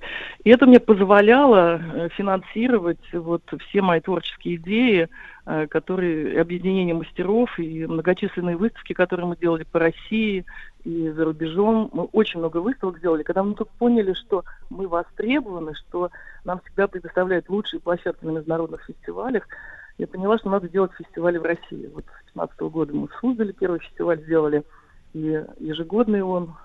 Ну, Хочу похвастаться, что... э, Нет, нет, прошлом году хвастайтесь совершенно безо всякого, так сказать, э, э, без оглядки. Рима, а вот скажите, значит а ск- сколько, сколько мастеров вы собрали вот к настоящему времени, да? Вот вы говорите, у вас же ассоциация этих мастеров, Да, правильно? знаете, так, так называемый многочлен. Членов очень много, мы сейчас, конечно, немножко преобразуемся. Но вот я хочу сказать, что у нас э, более двух тысяч участников. Это те, кто участвует в конкурсной нашей программе, кто присылает работы. И вот мы в том году подсчитывали, у нас 648 э, э, не регионов, а поселков, городов, э, деревень, э, откуда присылают работы. У нас вот такая статистика, и мне показалось, что это действительно мы показываем лучшее, э, что создается в России. Так, так- тогда смотрите, 648 Рима, городов, Рима. поселков, деревень. Смотрите, давайте к практической части. Значит, вы проводите конкурсы и фестивали, это замечательно. Вы можете помочь, например, мастерам или, э, я, мне больше нравится слово, мастерицам, наверное, да, это все-таки, Ну, наверное, же- Мужчин тоже есть у нас, и И немало. мужчины тоже есть, хорошо, не будем их обижать. Вот, но тем не менее, вы даете возможность людям, например, вот кто нас сейчас слышит или послушает потом в записи, да, э, э, узнать о- об этой истории, да, и принять участие. И что для человека, который вот э, обладает таким талантом э, делать лоскутные вот эти вещи, да, э, как вы помогаете ему продвинуться и, может быть, по, по- да, как? монетизировать свое творчество. Ну, смотрите, э, во-первых, у нас на сайте есть страница выставка продажи, да, она вот Так, а на как сайте. называется сразу сайт? Спасибо. Обычно реклама платное дело. Сережа, спасибо вам за это.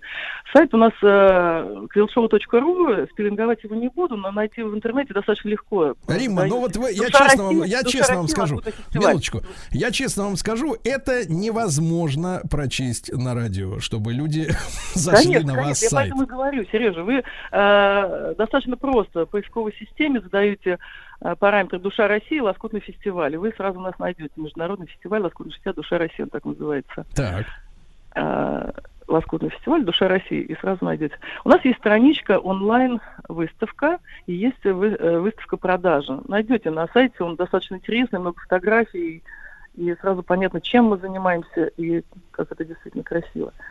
А, монетизация, безусловно, это помощь мастерам для продаж своих работ. Плюс на, на фестивале. В этом году, кстати, у нас будет фестиваль в Коломне. так, в когда? Ой, спасибо, еще тогда ты спрашиваете. Конечно. Обычно я говорю, реклама запрещена. Смотрите, с 9 по 13 июня а, будет в Коломне. Это весь старый город. У нас там больше 16 э, выставочных площадок будет. Э, И, то есть это, я думаю, это один из лучших фестивалей. Мы, кстати, наш фестиваль занял, э, был победителем в конкурсе событий России. Ну, пожалеете, приезжайте в Коломну, это достаточно близко. И в июле у нас будет большая выставка в гостином дворе с 20 по 31 июля. м, в гостином дворе, она так будет называться, шедевры лоскутного шитья. И вот на выставках можно купить работу. У нас у каждой работы будет такой QR-код, который ведет к автору, а, к э, цене, и работу Мгм. можно купить прямо сразу на фестивале, либо потом с автором связаться и купить у нее. Безусловно, это хорошая помощь мастерам, потому что э, не только там время, душа, идеи заложены, но Мгм. и... Рима. Рима, вопрос. Э, Смотрите, вот э, зайдет человек э, на ваш сайт, который он найдет при помощи там условно слов лоскутное шитье душа России, да, потому что Да, название да, сайта, ну это не, не русские люди придумали. Kill, Ну, Show, я не знаю, кто придумал этот сайт и как его можно вообще произносить, чтобы написать его хотя бы кто-то смог кто правильно. в теме, тот все знает. Э, Нет, в ну, теме, да, но, э, Рима, я просто от себя добавлю, сайты существуют как раз для того, чтобы привлекать тех, кто не в теме, понимаете, в этом, так сказать, запутка, запутка, да. есть сообщество, которое слово квилт, это вот как раз есть лоскутное шитье, это иностранное название, да, либо пэтч. вот мы должны избавиться, Рима, от этого всего наносного, что вот уже въелось даже в ваше, в ваше ремесло, да. Так вот, смотрите, смотрите, человек, например, заходит на ваш сайт через а, кодовые, ну, то через основные слова в поиске «лоскутное Ага. шитье. Душа России». Видит, например, что-то ему э, там понравившееся. А дальше какой алгоритм, то есть как налажена логистика между, Там условно очень говоря, простая логистика. Если он э, попадает на страничку э, выставка-продажа, он найдет ее на сайте, выставка-продажа, то у каждой работы есть информация, с кем связаться, сколько она стоит, и все условия по, э, по Пересылке. вы- э, как выслать, прислать, как связаться с автором и так далее. Скажите, пожалуйста, Рима, а если с точки зрения вот вас, как работодателя, условно говоря, да, ну, вернее, помощь э, в, в вспоможение в доходах, то э, э, э, люди, которые вот с вами сотрудничают, они действительно имеют возможность улучшить свое материальное положение благодаря своему таланту? Я считаю, да. Я считаю, да. Э, Многие мастера зарегистрированы как э, самозанятые. Понятно, что они тоже там какие-то налоги, безусловно, платят и так далее. Но э, тема лоскутного шитья настолько сейчас популярна, не только во всем мире, и у нас. Мы, как бы, мне кажется, раскачали эту лодку.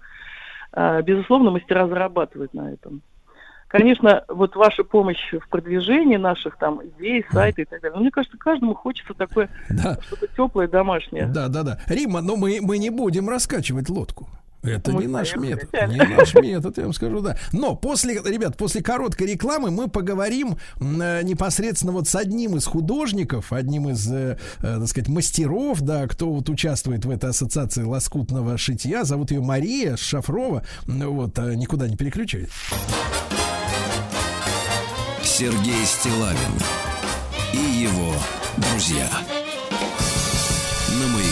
Друзья мои, э, самыми разными проектами, э, э, предприятиями занимаются наши слушатели, да, и я приглашаю всех вас воспользоваться этой возможностью, да, в это непростое время рассказать о себе, о своем деле, о своей, о своем ремесле, про- производстве, да, всей нашей большой аудитории, потому что я уверен, что мы сможем друг другу вот так помочь, связаться друг с другом, да, и кому-то нужны товары, другому нужен сбыт, правильно, да? И вот сегодня у нас такая художественная история. Я напомню, что мы говорим об ассоциации мастеров лоскутного шитья России с непроизносимым сайтом. Вот, к сожалению, да. Э, Вот, э, да. Но тем не менее, тем не менее, э, люди-то работают. И вот с нами Мария Шафрова, художник, архитектор, дизайнер и мастер лоскутного шитья. Мария, доброе утро. Здравствуйте. Мария, а из какого же вы города? Я из Москвы.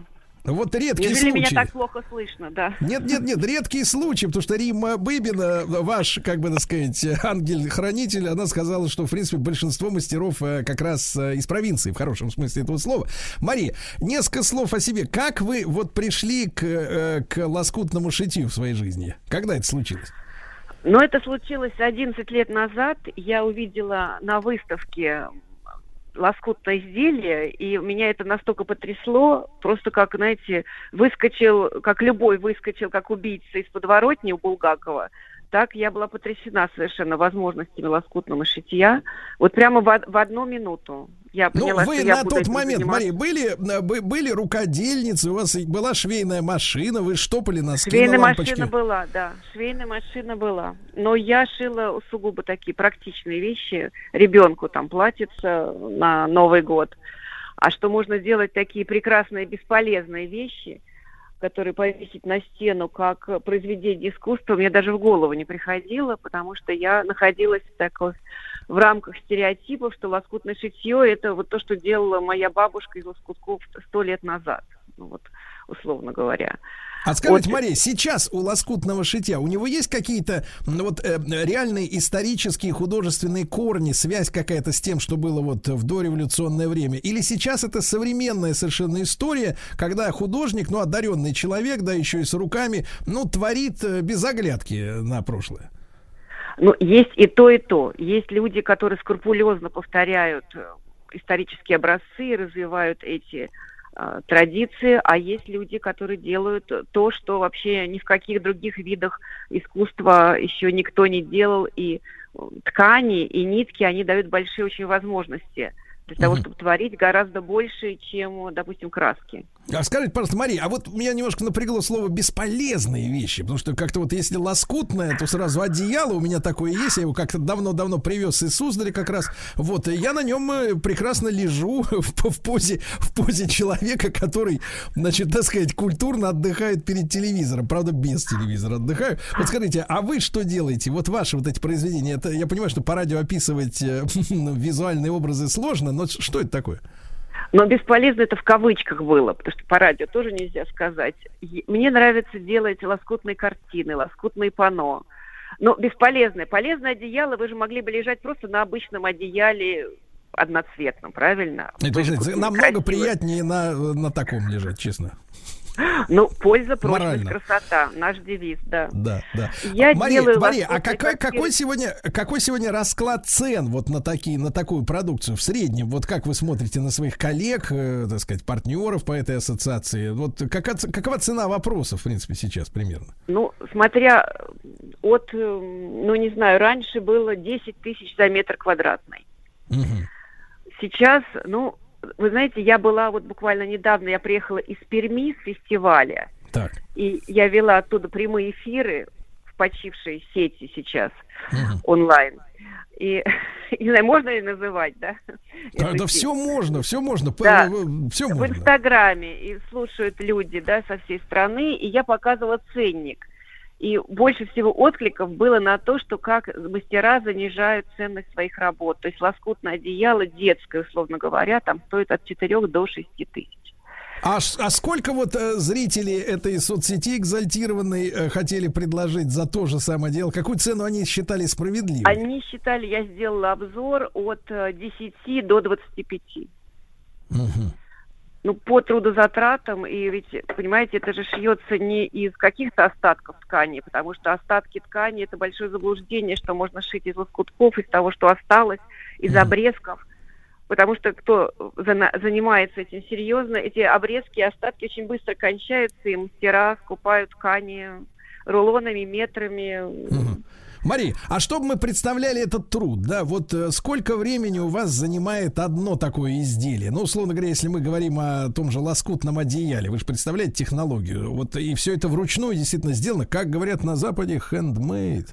Вот, Да, значит, с- да. сколько надо, сколько надо времени на это? Но если заниматься только этим, то есть как, как работа, да, с, с утра ты села и 8 часов занимаешься, 6-8 часов. У меня занимает около месяца. Около месяца? Да, да, Да вы что? да. А что, это Это- даже мало. Некоторые есть одеяла, которые шьют по несколько лет. Да вы что? Да. Несколько лет шить одеяло, да на такое одеяло даже грех ложиться. Вы представляете, оно должно в этой под стеклом висеть э, на стене, да. Да. Сергей, приезжайте в Коломну, вы увидите, что да, под Да. стеклом. Что это Еще раз, Мария, э, Рима об, этом. Рима об этом сказала. Назовите еще раз даты. Нет, в Коломне там замечательная традиция проведения и фуд-фестивалей, и вообще там все хорошо поставлено. И, э, так сказать, калачи там замечательные, просто шикарные. А, Мария, когда еще раз это все пройдет? Я с цифрами, у меня плохо с цифрами. 9 июня в Коломне. С Июнь, 9 по начало 13, июня. кажется, да? С 9 Да, по 13, 9 да. по 13, ну, да. все, так сказать, давайте тогда э, установим эту дату. Действительно, конечно, э, в интернете на сайте с непроизносимым названием хорошо посмотреть, да, на фотографии. А вот лично посмотреть, пощупать. Вот у нас Владик щупать любит. Он так, все-таки у него такой э, подход профессиональный к Фактурочку, вещам, конечно, да. ага. Так вот, Конечно, друзья мои, конечно. а, Мария, Мария Шафрова с нами была, также Римме Быбиной, э, руководителю Ассоциации мастеров ланскутного шитья России. Большое спасибо. Ищите э, сайт непроизносимым названием по ключевым словам «Лоскутное шитье. Душа России». Друзья мои, ну я напоминаю, что э, наша команда с большим удовольствием расскажет о вашем предприятии. Неважно, чем оно занимается, главное, что оно не перепродает, а делает что-то полезное для людей физическое, да? Э, Стилавинсобачка.бк.ру, припишите.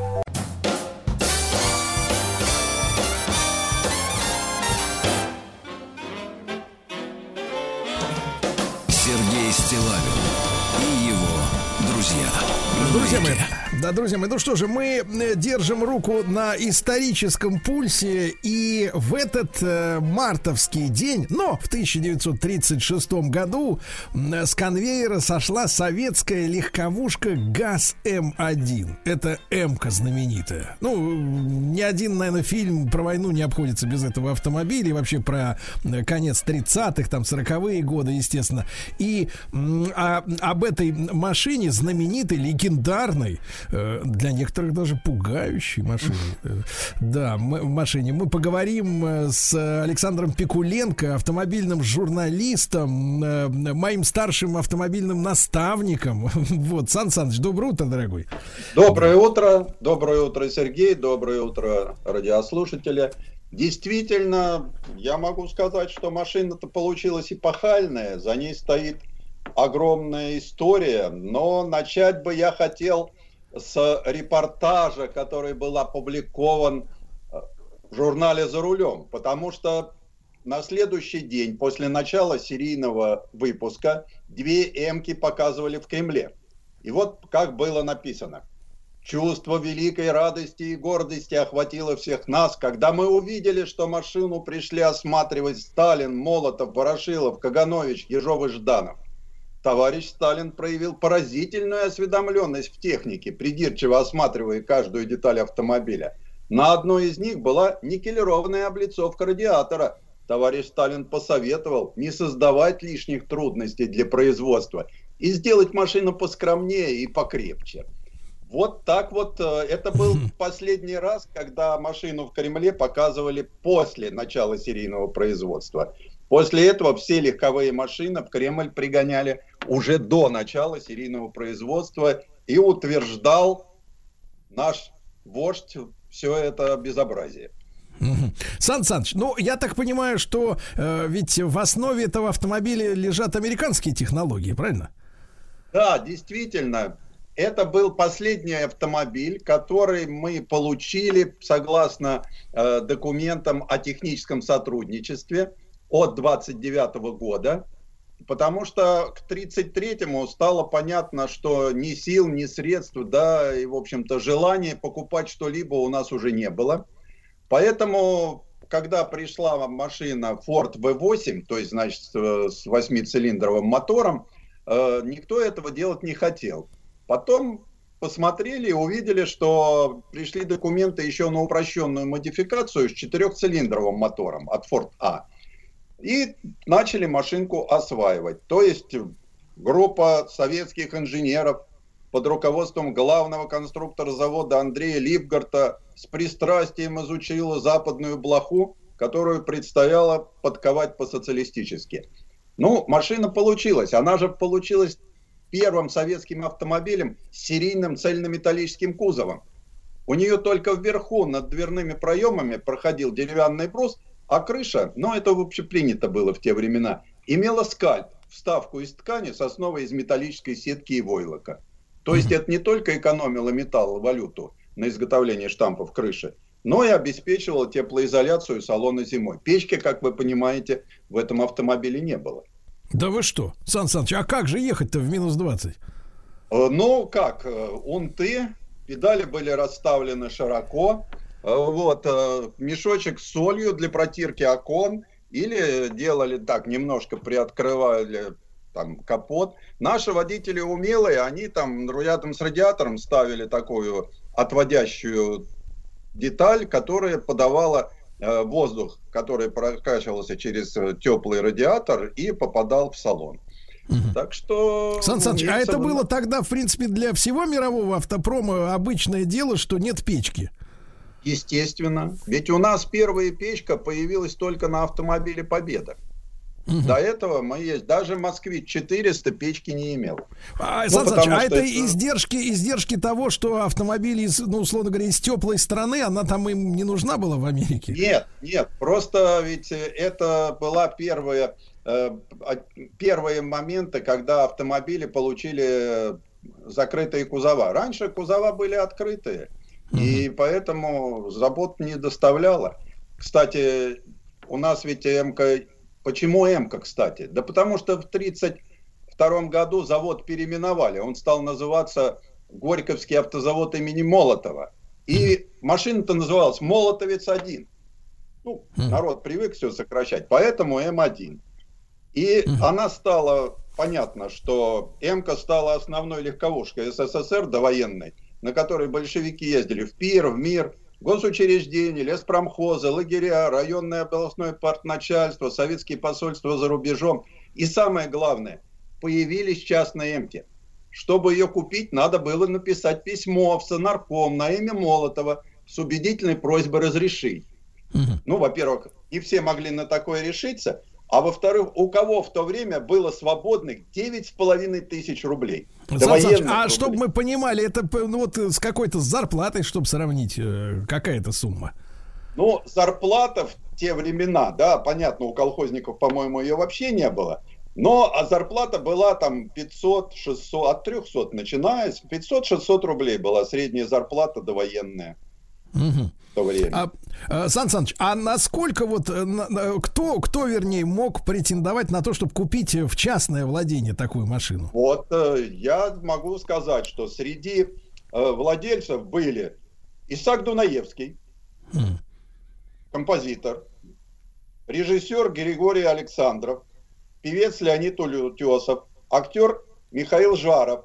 И было несколько малоизвестных людей. Почему? Потому что, опять же, впервые в истории Советского Союза ГАЗ М1 можно было выиграть в лотерею Осавиахима, потом это стала лотерея ДСАФ, и там всегда можно было выиграть Волгу. Ага. Потом- Чуть- Эмки давали за особые заслуги перед партией и правительством. Ну, забойщик Алексей Стаханов. Если бы, ну, он придумал новый способ угледобычи. Если бы не сумел справиться с задачей, попал бы в Магадан, а так получил Эмку в подарок. С водителем, потому что сам ездить так и не научился. ага.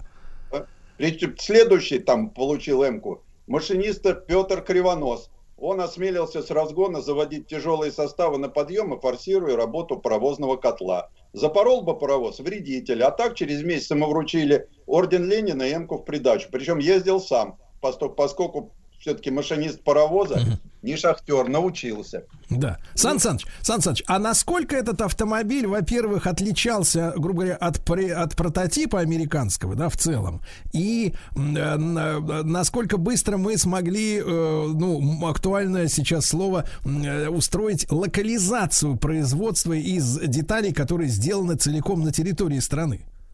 Но дело в том, что мы же получили полностью, ведь э, Горьковский завод, так же как и завод в Тольятти, был нами получен полностью с, произ- со всем шлейфом дополнительных производств. То есть э, у нас тогда появилось масло, на котором мы доездили до Жигулей, это автол так называемый. Вот М. семейство масел автол, оно было получено при строительстве Горьковского автозавода. Мы тогда получили много всяких вещей, которые до этого у нас просто не было. Это, ну, там, артель «Красный гвоздильщик» научилась делать э, заклепки, которые обеспечивали там работу сцепления, сложные узлы. И вот таким образом, таким образом, так как была уже было локализовано две модели, ГАЗ-А и ГАЗ-2А, Эмка прошла, в общем-то, путь э, простой. Причем часть штампов мы все-таки заказали в Америке, но другую часть, вот, например, новый метод графопластический чертежного построения был изобретен на газе. Поэтому передние крылья по форме отличаются от первоначального Форда. Решетку сделали другую. На газе сделали для машины бесквозняковую вентиляцию салона. У Форда были рессоры поперечные. У нас поставили 4 продольные. Они в наших условиях получше были. Так что машина была переделана серьезно. И, в общем-то, э, Мгм. получилось такой автомобиль. Причем у нас вот э, всегда считают, что МК это довоенный автомобиль. Ничего подобного. Мы до победы как еще выпускали МКу. После войны. То есть, ну понятно, что легковые машины были нужны, начальству было на чем-то ездить надо. Вот. И, кстати, э, ведь э, название «Черный воронок», ну, такое народное, э, Эмки было давно не зря, потому что большое количество этих машин работало в ГКП ГПУ. И по ночам, как было принято, за людьми она приезжала. Поэтому и «Черный воронок».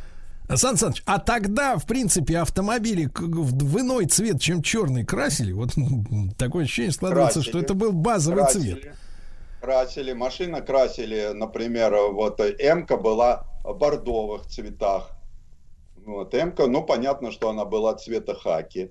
Но в основном, конечно, основная масса машин с конвейера сходила. Грузовики это зеленые, и М-ки это черные. Мгм. Но Сан так Саныч, как красили да, нитроэмалью, да. Сан Саныч, Вот, а с то- точки зрения, с точки зрения вот э, современного, ну, понятно, люди, э, начиная уже там с Жигулей, э, э, ну, и людей начали приучать к тому, что, в принципе, под капот э, лазить надо все меньше и меньше, и в конце концов довели дело до того, что, в принципе, капот открывается сейчас у современного автомобиля только чтобы залить туда э, в бачок омывателя жижу э, зимой и воду летом, да? Вот насколько эта машина тяжела была в эксплуатации, насколько вот водитель или собственник э, э, должен был быть таким профессионалом-механиком, чтобы эта машина действительно, ну, постоянно была на ходу в нормальном состоянии? Э, Ну, естественно, во-первых, начнем с того, что никаких сервисов не было, максимум был знакомый слесарь, который мог что-то сделать. Ну, понятно, что с современной точки зрения машина была простая, но мы не забываем, что тогда, тогда э, машина была очень сложная, очень ненадежная, с небольшим пробегом. Например, у нее не было вкладышей, а были постели э, вкладыши, залитые бобитом. А этого хватало в эксплуатации в лучшем случае там э, заводских на 30 тысяч километров, а после ремонта на 15. Э, Причем, э, например, был дефицит бензина, а у Эмки не было отдельного багажника. И клали туда канистру, пару обязательно, с дефицитным бензином А59. Представляете, какой запах стоял в салоне? Потом надо было постоянно регулировать карбюратор, а он был не так, как мы привыкли, а с э, такой, ну, у нас при- сверху забирался воздух в карбюратор, а здесь он забирался снизу. Ну вот, клапана, которые надо было регулировать, очень ненадежное и некачественное вообще общее изготовление автомобиля. Огромное количество точек смазки. Но это воспринималось, в общем-то, как нормально. Зато у нее был прикупитель, пепельница и перчаточный ящик. И это считалось очень важным и неоднократно описывалось э, в тогдашней литературе. Мгм. Сан Саныч, а в, в- в итоге получается, что в машине, ну вот про перчаточный ящик это хорошо, а э, тогда уж немножко перескочим вперед, вы человек энциклопедических зн- знаний, да? А когда вот э, в наших в наших автомобилях впервые появились э, вот опять же э, приемники, да, поскольку нас многие сейчас слушают именно э, в машине, да, в пути, э, вот это это устройство, когда к нам пришло? Э, Впервые радиоприемник у нас появился на машине представительского класса ЗИС-101. М. Но серийно это было все-таки не серийно, это было опционно. Вот. Причем они тогда еще не изготовляли мы сами, их брали покардовские. А вот э, серийно, и, собственно, мы освоили сами первый радиоприемник э, только на победу. Это значит 47-48 год. Вот у То нас есть- первый автомобиль с э, приемником и печкой был автомобиль ГАЗ-М20 «Победа».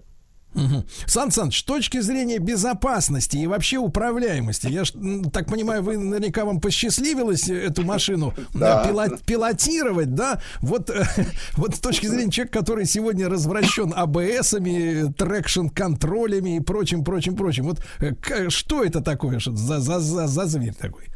Ну, во-первых, начнем с того, что машина, э, машину сложно отрегулировать под себя.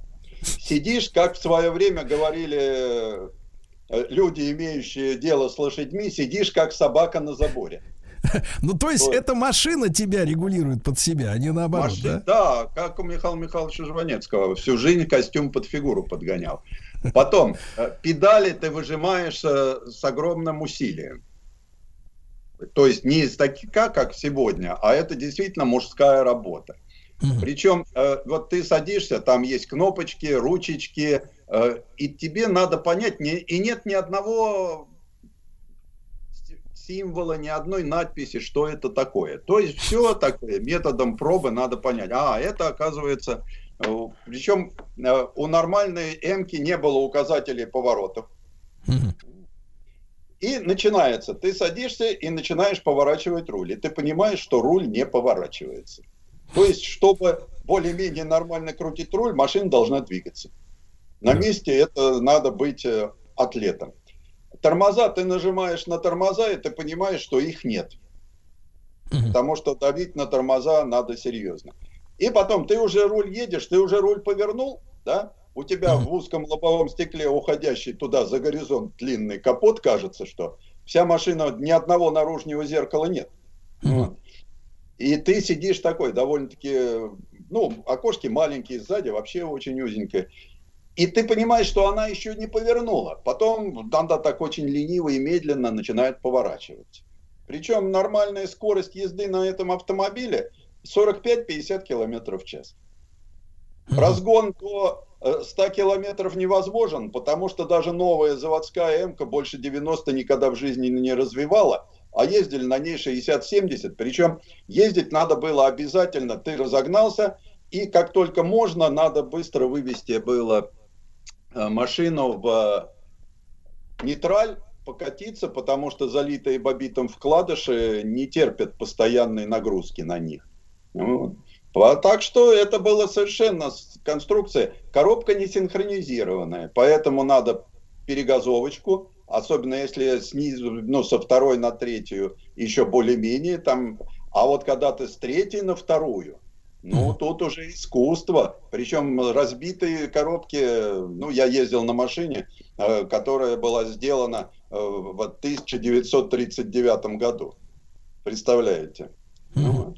Но это все равно это был автомобиль. По сравнению с ГАЗ-А, кстати, когда появились семки, был приказ из Москвы все старые ГАЗа убрать. То есть их отбирали, хотя обещали для уважаемых людей поменять на новую, то есть М-ку. Мгм. Но ГАЗа уже отобрали, а новую М-ку еще не дали. Опять же, я э, читал э, жалобные письма там какого-то певца Большого театра, которого отобрали ГАЗ-А и не дали М-ку. Он писал тому же Молотову, что обидели певца.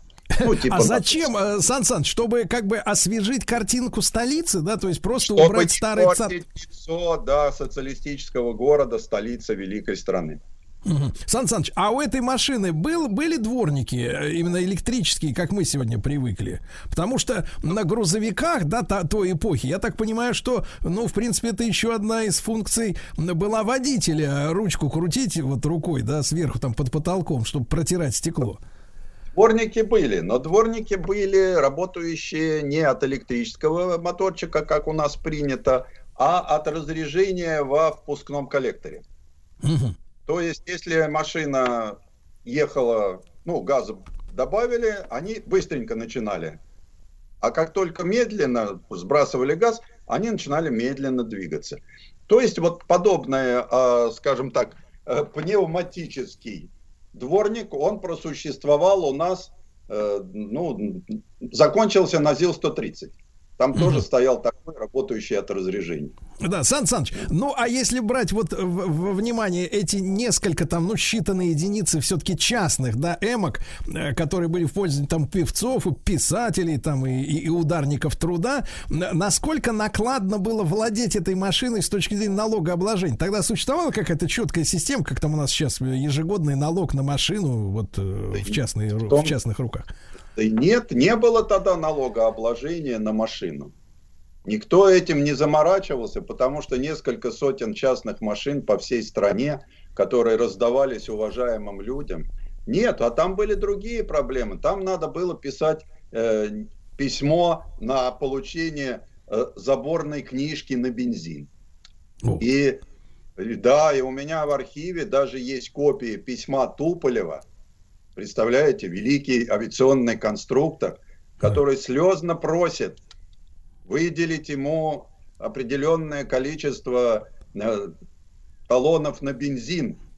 Да. Причем Сан -Сан. покупали. Да-да-да. Сан Саныч, ну спасибо огромное. Как всегда, был безумно рад с вами встретиться в эфире. Александр Своим. Пикуленко, автомобильный журналист, э, с нами был. Мы сегодня поговорили немножко об автомобиле ГАЗ-М1. В 1936 году первый аппарат сошел с конвейера.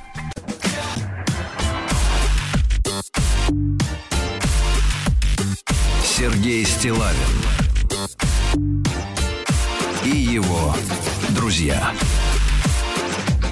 на маяке. Товарищи дорогие, ну вы знаете, что каждое утро мы э, делаем э, краткий обзор исторических событий, э, дней рождения тех людей, которые к этим э, к этому дню имеют отношение, да, в историческом плане. Ну и сегодня, вы знаете, сошлись ну, звезды сошлись, потому что, э, во-первых, сегодня 130 лет, это если формально говорить, э, со дня рождения Николая Дмитриевича Кондратьева, э, выдающегося, ну, с точки зрения его теории, экономиста. Я думаю, что многие из вас слышали такую, такое словосочетание «кондратьевские циклы», которые имеют протяженностью там от 45 до 60 лет, когда идет в подрастание экономики и увядание ее.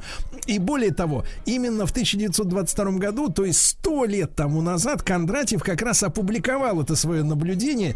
И вот э, мы не смогли пройти мимо э, этой, этого юбилея, да, двойного, получается, и юбилей самого Кондратьева, и публикации э, его научного изыскания. Ну и, друзья, мы, мы решили обратиться за консультацией, разобраться в этой во всей истории э, к Михаилу Леонидовичу Хазину, экономисту и публицисту. Михаил Леонидович, доброе утро второй раз на этой неделе да. Да, здравствуйте. Да, Михаил Леонидович, ну вот так вот с точки зрения обывателя, да, гуманитария, скажем так, есть какая-то в этой теме кондратьевских циклов, ну какая-то мистическое какое-то наполнение. То есть получается... Да да, я просто, смотрите, с точки зрения обывателя, да. да, получается, получается, что вот э, какие бы люди там не приходили, условно говоря, на руководящие позиции в экономических, там, бизнес-структурах, политических, а все равно над всеми ними, грубо говоря, давлеет некая система, которая сродни прямо астрологии какой-то. Да нет, ну это э, как бы абсолютно банальная мысль э, с точки зрения здравого смысла. Ну, условно говоря, представьте себе, что вы, у вас вот есть сельское хозяйство, и все пашут на лошадках плугом. А вы вдруг получили трактор. А, и понятное дело, что у вас резко выросла производительность труда, резко выросла урожайность, ну, потому что вы все делаете вовремя и, и высокоэффективно. А за счет того, что у вас выросла производительность, вы там можете покупать удобрения, и у вас еще больше выросла урожайность и так далее и тому подобное. А постепенно вас догоняют все остальные, и, значит, эта волна сходит на нет. И нужно ждать следующего изобретения. Это, а, в общем, достаточно понятная мысль. Другое дело, что тут есть целая куча тонкостей. Ну, например, а кто сказал, что в разных отраслях такие волны совпадают? А кто сказал, что они имеют одинаковую длительность. А, и, в общем, нужно и, иметь в виду, что это достаточно сложно считать. Я по профессии э, специалист по статистике, и я очень хорошо понимаю, что даже если у вас есть приличные данные, то вы не всегда можете точно все вычислить. Но я приведу очень простой пример. В СССР статистика была перекрестная. Ну, то есть, э, если у вас есть два предприятия, э, и от предприятия А поставило предприятию Б нечто, то у вас статистика шла из двух источников. Предприятие А писало, что оно отгружало, а предприятие Б писало, что оно получило. Так вот, при попытке согласовать эти две статистики во времена СССР, ну, правда, не по предприятиям, а по отраслям, то есть уже агрегированным, а разница в статистике, в данных между разными отраслями составляла до 20%. Это было связано с тем, что у всех разные промежутки времени. Ну, грубо говоря, предприятие А отправило в декабре, и э, отправка попала э, в, статистику одного года, а предприятие Б получило в январе, и получение пришлось в статистику другого года. И потому что какая-то происходила усушка утруска, и потому что были немножко разные номенклатуры и так далее и тому подобное. То есть а, ошибка достигала 20%. И когда вы пытаетесь вот эти цифры подогнать для того, чтобы получить волны, в которых темпы роста составляют там 4-5%, очень много ошибок. Много раз в 50-е годы, 60-е, 70-е делались попытки на основании уже компьютерных оценок, то есть оценок очень больших баз данных, получить эти самые волны Кондратьева. Не получалось.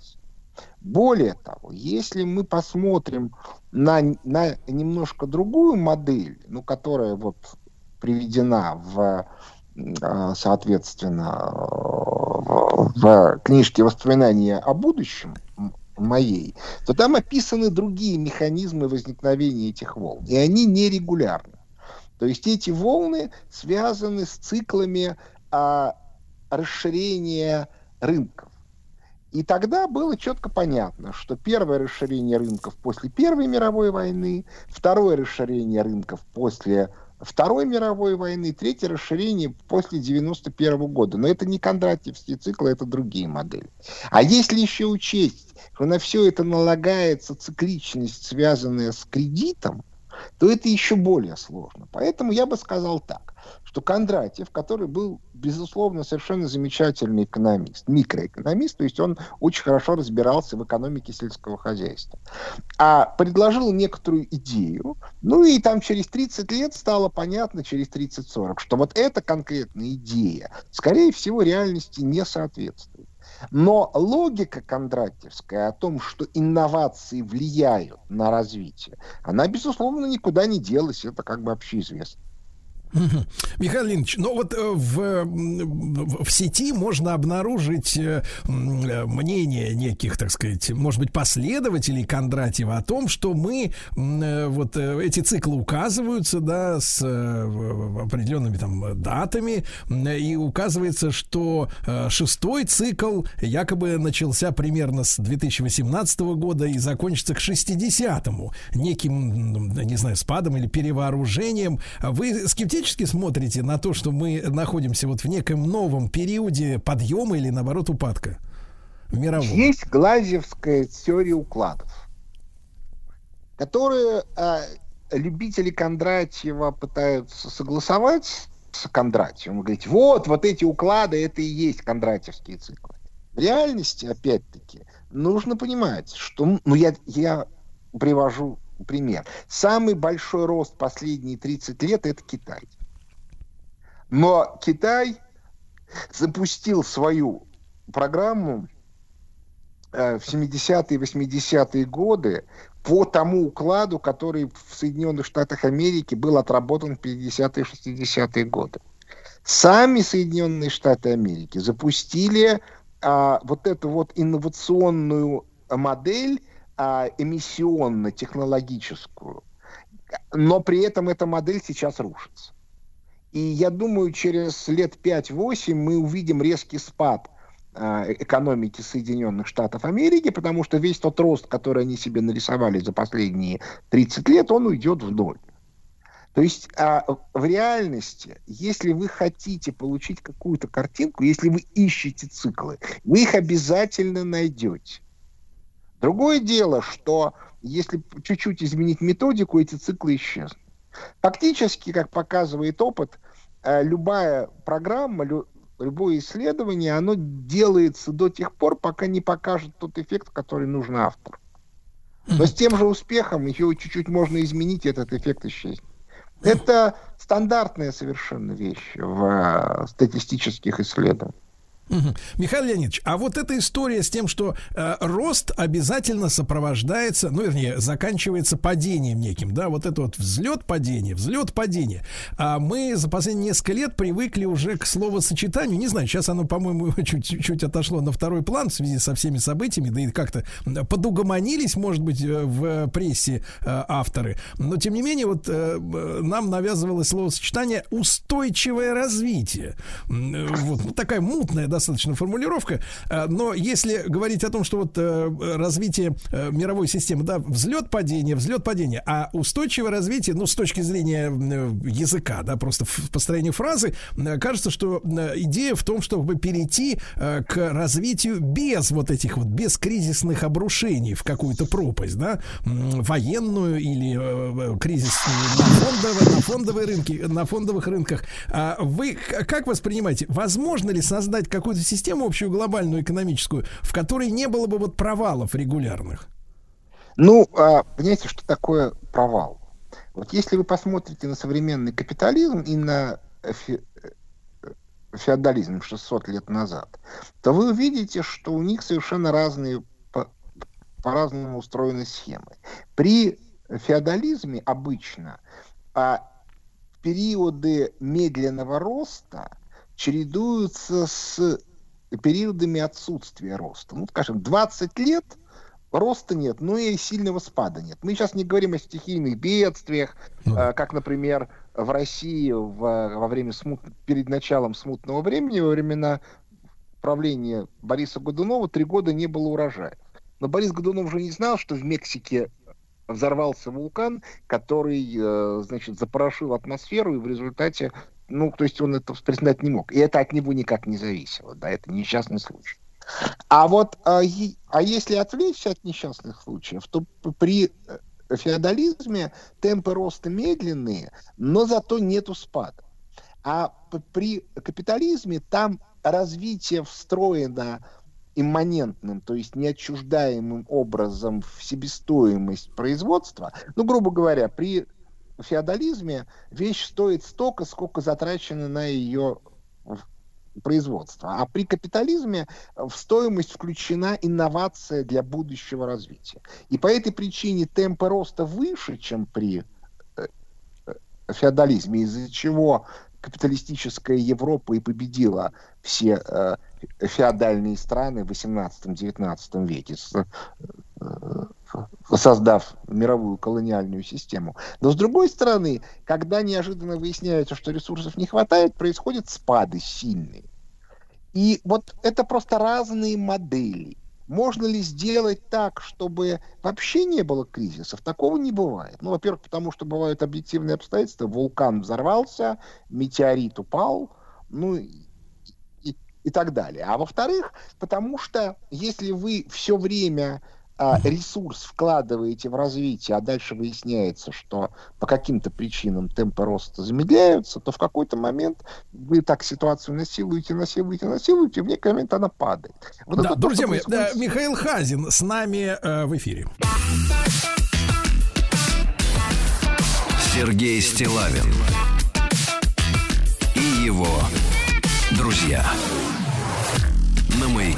Друзья мои, сегодня у нас э, двойной такой юбилей, э, 130 лет со дня рождения Николая Дмитриевича Кондратьева, экономиста, который прославился опубликованными им же 100 лет назад, то есть в 1922 году, э, теорией так называемых э, кондратьевских циклов. Но это не само название, это уже другие люди э, дали имя этой теории. Но Михаил Леонидович Хазин, экономист и публицист, ну, как не, не, согласен с тем, что эта теория работает, э, по крайней мере, в настоящее время. Михаил Леонидович, вот если если говорить о э, взлетах, спадах и падениях, да, э, то я много читаю ваших материалов э, и достаточно хорошо представляю ваш взгляд на вот э, кризис, который сейчас э, происходит в мире, э, начался он э, в начале, э, на, на- на старте де- 80-х годов, да, когда американцы пошли по пути постоянного удешевления кредита. И Да. фактически, да. И, Михаил Леонидович, они, как вы думаете, они понимали, э, что это закончится? Если вы, грубо говоря, каждый год снижаете ставку, то в конце концов вы упираетесь в ноль, да, то есть в ноль, прекраща... инвестиции перестают приносить прибыль, и вы пожнете э, кризис э, в любом случае. Или, или они не задумывались об этом будущем? А вы знаете, я как-то пристал с этим вопросом к Виктору Владимировичу Ге- Геращенко. И говорю, Виктор Владимирович, ну вот я его зажал в угол. Говорю, Виктор Владимирович, ну вот теперь вот вы никуда не денетесь. Э, Теперь вы мне расскажете. Гринспен, который там 18 Так, так, так. Так, так, так, на самом интересном месте. Так, давайте попробуем Ну, не. Геращенко, но он же банкир. Алло. Да. Да, да, да. Еще раз, Михаил Леонидович, Слышно? зажали Да. в угол. На несколько Да. секунд пропали. Да, я зажал в углу Виктора Владимировича Ге- Геращенко и его спросил. Виктор Владимирович, ну теперь-то вот вы никуда не денетесь, расскажите, Гринспен, глава Федеральной резервной системы США, 18 лет, понимал, что он делает или нет?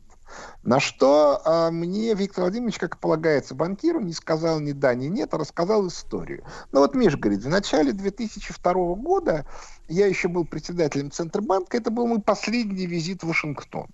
Значит, я приехал на какой-то там хурал, и вот картинка, да, Гринспен в президиуме открывает торжественное заседание, выходит какой-то докладчик, бу-бу-бу, а, проходит несколько минут, Гринспен спускается с трибуны, говорит, а я сидел в первом ряду.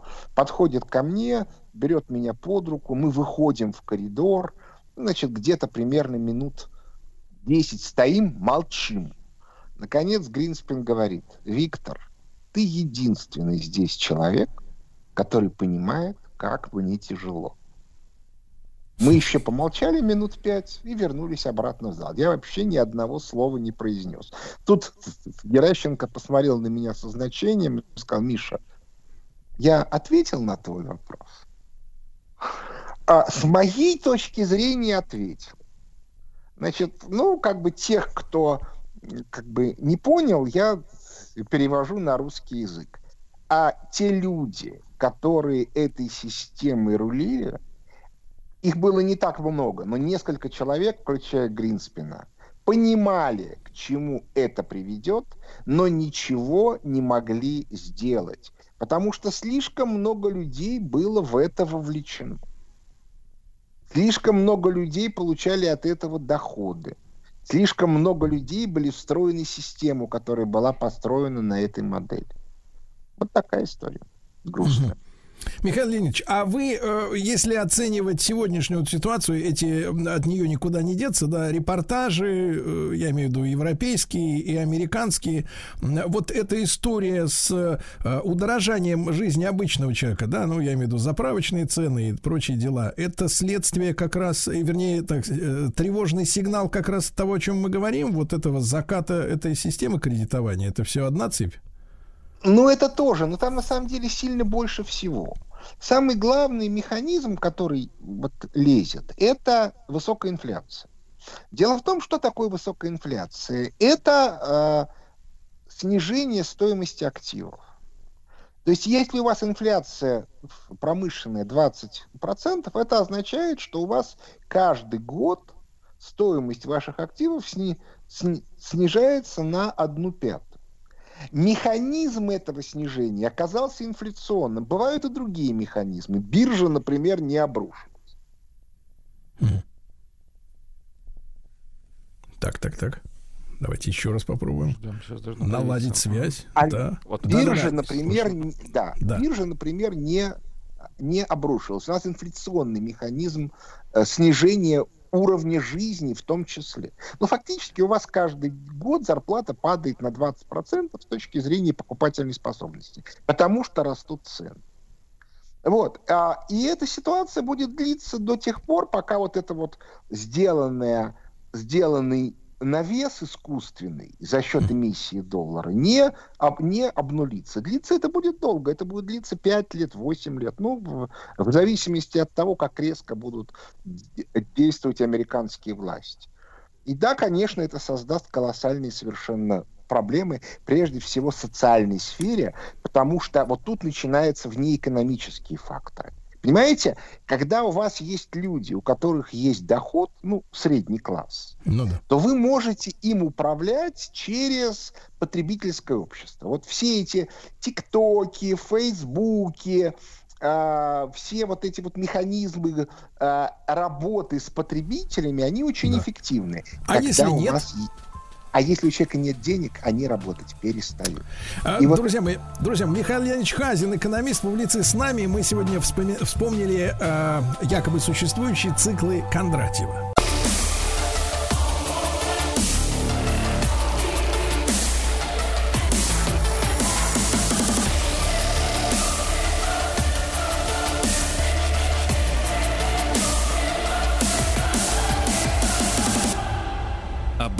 Обратная сторона музыки. Друзья мои, ну, мы, конечно, заждались, заждались и, и дождались. Дина Константиновна Кирнарская, музыковед, проректор Российской Академии музыки имени Гнесиных, профессор, доктор искусствоведения и доктор психологических наук с нами. Дина Константиновна, доброе утро. Доброе утро. Дина Константиновна, но вот заявленная вами тема, она звучит несколько фривольно. Да. Ну а как же? Я пытаюсь идти навстречу пожеланиям публики. Я знаю, что людей это волнует. Тема отношений – это же прямо центр вселенной. Да, да, но вы как-то сейчас уклоняетесь от прямого Не, да, ну, прямой а, постановки в вопроса, общем, а да. звучит Чего так. хотят мужчины? Вот так вот грубо Да. и просто, Да, представляете? это вы, э, ну, в принципе, мы, как с Владиком, э, ой, извините, Владиславом Александровичем, мы, в принципе, знаем, что мы хотим. Вы Это вам адресовать-. О, нет, это такое заблуждение, что вы. Э, А, так это вы человеку- нам расскажете, что мы хотим. да? Слушайте, деле. человеку очень трудно анализировать самого себя. Это нам только кажется, что мы себя понимаем. Мы э, понимаем себя только на какую-то очень малую часть. Для того есть психологическая наука, понимаете? Если бы все сами себя понимали, сами себя правильно регулировали, сами себя умели настроить, ну и зачем платить этим э, дармоедам там на кушетке лежать, жаловаться, они вам будут советы давать. Если вы сами все знаете, ну не ходите к психотерапевтам, к психологам, к ним весь мир ходит. Наверное, не просто так. Вот ведь какая видимо, история. видимо, вводятся лишние доллары или рубли. Это Да. кажется, нет. А коучей сколько? Коуч, который тоже разновидность психотерапевта. Он вам по жизни прямо скажет, в чем вы ошибаетесь, как вам нужно отрегулировать свою жизнь, как вам нужно себя вести для того, чтобы добиться своих целей. Это же серьезное дело. Да, но без гарантии, к сожалению. Вы знаете, ой, слушайте, ну гарантии э, их нигде просто, ну вообще нет. Их даже в банке нет, представляете? Да. Даже да. в банке Дин нет Константиновна, так кому мы адресуем тогда А, эту- девушкам, девушкам, женщинам, Очень всем хорошо. женщинам. Так, тогда с чего начнем? Ну вот прямо скажем э, главную мысль. Главную мысль. Э, Ну, во-первых, сразу скажу такой дисклеймер. Конечно, э, что-то усвоить, понять и для себя извлечь можно только если вы прослушаете вот некий цикл э, рассуждений. А не так вот сейчас вот скажем два слова, они их запишут, скажут, ну и дураки, и все вы неправильно говорите. Отвернулись и пошли. Так вы же не дослушали. Нужно все в целом объять, так сказать, вот необъятную эту тему все-таки попытаться объять с помощью музыки, с помощью искусства. А музыка вам даст вот нужный камертон. Знаете такое слово? Камертон. Вот Настроить на какой звук, поможет. да, вам нужно настроиться, от чего оттолкнуться, какой звук для вас здесь решающий, направляющий. Вот Так. это тоже важно, да. Потому Так. что музыка это кладезь опыта, человеческого опыта, которого нигде вы больше не почерпнете. Вот гениально сказал Шнитке потрясающую мысль. Он говорит, искусство, особенно музыка, выражает те истины, которые нельзя выразить никак иначе. Красиво. Но они все равно истины. Понимаете, в чем штука? Да. Вот мы с вами про мужчины поговорим. А у нас же полно квартет и все время нам что-то такое представляет. О чем говорят мужчины? Потом не досказали и говорят, о чем еще говорят мужчины? Боже ж мой! А мы скорее, не о чем досказали, еще, а, еще? О чем еще, еще? тут, Не тут другая история. Они не, не досказали, а не докушали. Не, они немножко, так сказать, да, вот только затравку такую дали, раззадорили, а эту бесконечную тему никогда нельзя объять в целом. Вот сколько не пиши. Вот пишут Мадам Бавари, Анна Каренина, Тристана Изольда, Манон Леско. Чего только не пишут. Опасные связи, милый друг. Это вот я так навскидку. Вот романы об отношениях, про любовь, проще говоря. И все не могут наговориться. Сказали, господи, да вы уж все сказали. Да нет, не все.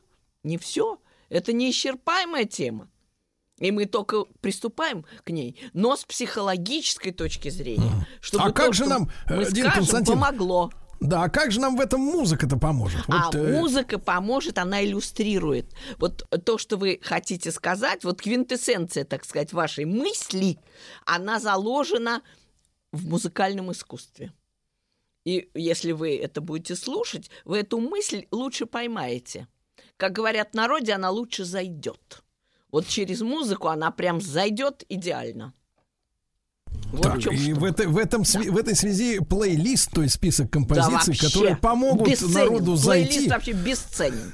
Так вот, сразу я скажу так. Вот сразу такой тезис. Он для тебя. Да. Так и запомните, девочки. Он для вас. Почему? Давайте посмотрим на биологию, на природу. У нас же какой основной инстинкт? Как вы понимаете, продолжение рода. Отсюда следует, что мужчина, отец семейства, защитник, он для чего? Чтобы у вас были дети, и чтобы вы могли их воспитать, и он вам для этого защитник, помощник, опора. А вы скажете, ну ладно, ну посмотри на моего идиота, валяется вообще не знаю как, приперся тут на бровях. Это искажение. И если так случилось, то некоторая доля нашего с вами поведения в этом тоже есть. Представьте себе. Но давайте начнем с главного. Он для тебя. Вот вспомните э, львов, которые охраняют львицу с львятами. Вот вспомните медведя, который охраняет медведицу с медвежатами. Так. Вспомните, в конце концов, морского конька, который сам беременный в воде плескается Конек и беременный. сам все это берет на себя.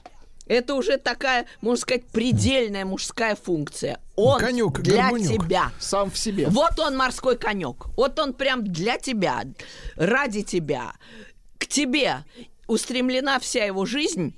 И все, что он делает, он зарабатывает для тебя, он становится гениальным для тебя, он пишет стихи тебе, он все делает только для того, чтобы жила ты и твои дети.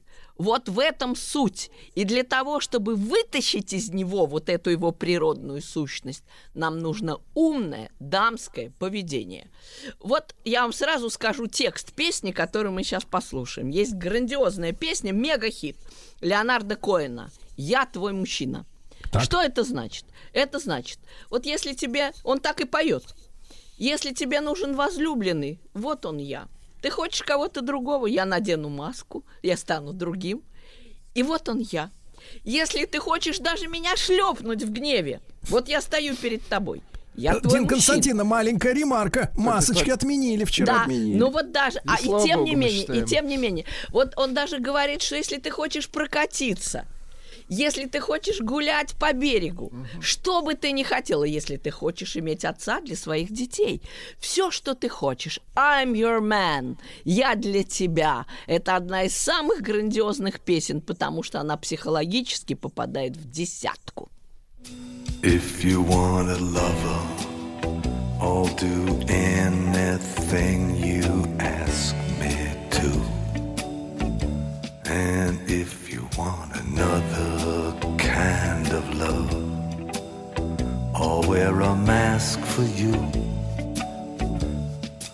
If you want a partner, take my hand. Or if you want to strike me down in anger, here I stand. I'm your man. Понятно. Ну вот с такой ярко выраженной бруталити, как говорят наши Это заокеанские не партнеры. бруталити, это мужское состояние души. Он понимает, что он для нее I'm your man. И вот в этом его достоинство и сила на протяжении вообще всей человеческой истории. Вы Иначе знаете, Дин Константин, вот было. когда такими, такими, как говорится, обертонами поются, даже мы с Владиком, собственно говоря, немножко Приосанились, ребята, приосанились. Честно, вот они немножко выпрямили спину, почувствовали I'm your man. Это вот никуда не деть. Это, можно сказать, девиз, эпиграф всякой женской судьбы. Вот ты должна это чувствовать в своей душе. Вот он для тебя. I'm your man. И вот слушать эту песню для того, чтобы проникнуться этим состоянием. Но есть совершенно потрясающий учебник жизни, отношений, любви под названием «Опера Кармен». Ее написал Жорж Бизе в 1875 году. И он изложил опыт жизни. Он был молодой, красивый мужчина, любитель женщин. У него была потрясающая красавица, жена, по которой вздыхал весь Париж, Женевьева Галеви. Она была даже похожа немножко на Кармен. Ее называли такая цыганка, парижская цыганка. И вот в этой опере он нам рассказывает, как надо и не надо. Вот вы посмотрите, там есть два персонажа, победных, блестящих, которых обожают. Это Кармен и Ториадор из Камилью. Да? То есть это, можно сказать, такие настоящие, гордые, сильные люди. Они уверены в себе, у них в жизни все отлично. И есть другая группа персонажей. Вот прямо Бизе их музыкально делит. Но для того, чтобы это сейчас как следует понять, вот прям послушаем чуть-чуть этого куплета Тореадора, вы их прекрасно знаете, но просто понять, что это такое, вот этот победный тип, которому принадлежит и сама Кармен, и ее возлюбленный будущий Тореадор из Камилью.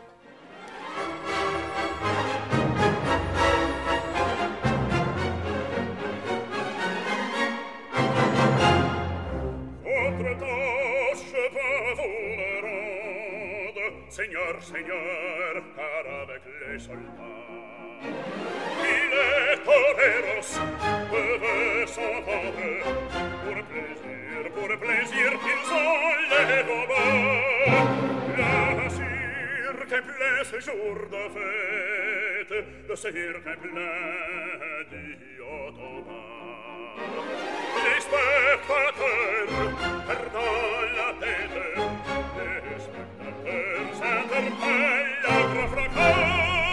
Так, так, так, Дина Константиновна, это, пардонте, на каком языке, товарищ? Это на французском. Но о, м- понятно, Видимо, что не носитель языка. он выделывается. А, То, что он, выделывается. да, э, э, текст не имеет никакого значения. Вот слышите в музыке, вот он я, вон я крутой такой мачо, вот такой я вот вообще победитель. Все, больше вам ничего не надо знать. Что он там поет, не играет роли никакой. Просто горлопан. Для того и музыка, да, для того и музыка, чтобы слова были не важны, в общем-то. И вы понимаете, что во характер это дело. И рядом с ними Бизе рисует двух слюнтяев. Значит, один из них, вы его знаете, втюрился в Кармен, этот самый Хосе, потерял всякое мужское достоинство. Ну, просто тряпка. Ну, себя не уважает, что-то вечно ноет. Она же падшая Что-то вечно про... Неважно, она... Она... Вам важно, что она падшая, когда она такая притягательная? Как это Высоцкий э, говорит, ну и беда мне с этой Нинкою, она спала со всей ордынкою. А потом говорит, а, а мне плевать, не очень хочется. Понимаете, какая история? Ай-яй-яй. Это вот жизненная такая вещь. Так что дело не в том, падший или не падший, а какой у нее характер. Вы, Дин Константин, нас в грех гоняете. Да ужас, да ужас просто. А суть в том, что Бизе показывает, каким не надо быть. Не надо, если вы хотите, чтобы вас любили, чтобы вас ценили.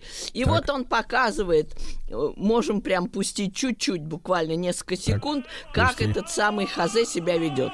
Вот эта тряпка, да?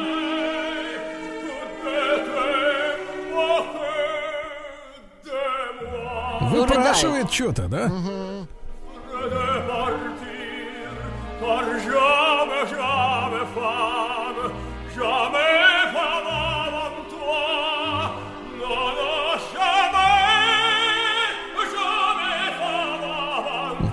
меня чувс- чувствуется прикус неправильный, да? Да что-то прям рыдает. Ну, ноет. Голосистый. Что это такое вообще? Ну, может ли она его уважать после этого? Если он вот такой слюнтяй? Да это ж прямо горе. Так. И вот Бизе нам хочет показать, что кто бы не обладал таким характером, мужчина ли это, женщина ли это, есть же такая же женщина в этой опере, ее зовут Микаэла. Мы еще к этому потом вернемся, это очень важный нюанс. Но даже сразу скажем, вот она приходит с котомкой хлеба, вот она его облизывает, вот она ему то все, я тут от мамы тебе письмо, он говорит, уже замолчи, иди отсюда, потому что ему неохота с ней вести любовную беседу. Она не располагает к этому. Ну, такая какая-то вообще э, э, действительно бледненькая какая-то, дохленькая, вот неинтересная, непритягательная. Мы потом поймем с вами, девочки, почему это так. Но сейчас просто скажем, что сильный характер притягивает, слабый характер отталкивает. И вот это мы с вами должны хорошо понять. Вот на эту тему нам написал потрясающий стих, который я не могу вам не прочитать, Федор Тютчев. Потрясающий поэт, великий человек, знаток психологии. Как раз тот, который сказал, что в Россию можно только верить. Вот этот поэт. Он пишет, слушайте внимательно. Любовь, любовь, гласит предание, Союз души с душой родной, Их съединение, сочетание И роковое их слияние, И поединок роковой. И чем одно из них нежнее, В борьбе неравной двух сердец, Тем неизбежнее вернее, Любя, страдая, грустно млея, Оно изноет, наконец то есть аннигилируется. Понимаете? Вот не надо, чтобы у вас изнывало ваше сердце, а надо, чтобы в борьбе неравной двух сердец, дорогие девочки, вы были на стороне победителя. Вот Владик, это- это девочкам ты не запоминай. да, да, да, девочки. Про это мы с вами и будем говорить. Как сделать так, чтобы вот эта мудрость, которую Тютчев нам здесь высказал, чтобы она на нашу с- мельницу лила воду, вот эта мудрость, чтобы мы выиграли этот поединок. Вот, девочки, о чем речь-то. На самом деле это win-win. Но просто чтобы мы с вами не попадали в ситуацию, что вот наше сердце истрадалось, и мы поем, как хазе ля-ля-ля-ля-ля-ля, та-да-да-да-да-да, ну зарыдай еще. То есть, чтобы мы не оказались в этой ситуации. Так вот суть. Сразу один дисклеймер. Дело не в красоте. Вы думаете, о, ну, конечно, Кармен красотка. Кто сказал? Кто сказал? Вот вы посмотрите постановку Кармен театра Геликон, которую показывает, кстати, французская телекомпания Меццо. Знаете, кто она такая? Толстуха у помойки. Вы думаете, что она прям молодая красавица? Ну, это они так ее Да. А чем же это она Да берет-то тогда Да, нашего брата? Да, но Все знают, что она красотка. Ничего подобного, в том-то и штука. Ха-ха, тут ты ошибка, ошибка. Суть в том, девушки, что когда мы вспоминаем... Вот вам, пожалуйста, пример. Мерлин Монро. Красавица.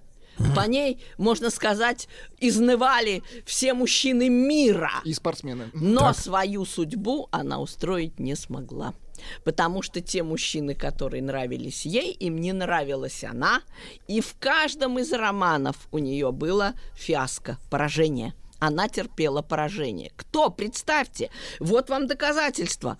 Кто бы ни был, президент Кеннеди, актер Ив Монтан, э, Артур Миллер, э, драматург, все ее выкидывали как старую тряпку. Вот эту вот красавицу. А, например, Барбара Стрейзанд, казалось бы, уродина, да, смешная девчонка. У нее голос У нее нос, на, нос на пол лица. Не, Причем не, здесь извините, по сравнению с Сарой Джессикой Паркер все нормально. Да, да, и, и Паркер тоже в порядке. У них в личной жизни все хорошо. У, у Паркер муж Мэтью Бродерик, и прекрасно они живут, и замечательная у нее семья. Барбара Стрейзенд меняла мужиков как перчатки. То есть красавица Мерлин Монро могла бы с дикой завистью посмотреть на Барбару Стрейзенд. А почему? А характер? Потому что Мерлин Монро была похожа на Хозе и Микаэлу, а Барбара Стрейзенд была похожа на Кармен и Ториадора. То так есть- разве, Дин Константин, Да. разве человек-то во- власти он э, свой характер изменить? Это же как бы из характер, глубины. не надо менять характер, можно изменить поведение. Можно чуть-чуть направлять свое поведение в нужную э, колею, в нужное русло. Для этого мы с девочками сейчас разговариваем. Для того, чтобы они умели немножко себя как бы собрать и знать, как немножко себя регулировать. Подыграть в некоторой себе. степени. В некоторой степени себе помочь поведением, потому что характер одно дело, хорошо повезло, у кого характер Барбары Да. Стрейзен такой наглый, А кому не повезло, у того нож поесть, да? Да, я понимаю? уверенный в себе. Нож есть. Вот.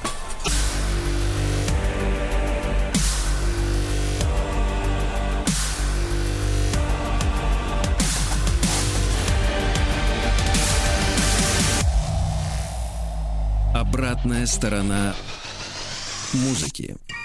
Друзья мои, Дин Константиновна Кирнарская, музыковед, проректор Российской Академии Музыки имени Гнесиных, профессор, доктор искусствоведения, доктор психологических наук, сегодня, ну, к нашему с Владиком унынию обучает девочек э, тому, как обращаться с нашим братом. Ну А вот. потом я буду Акробатом. вас учить, как обращаться с нашей сестрой.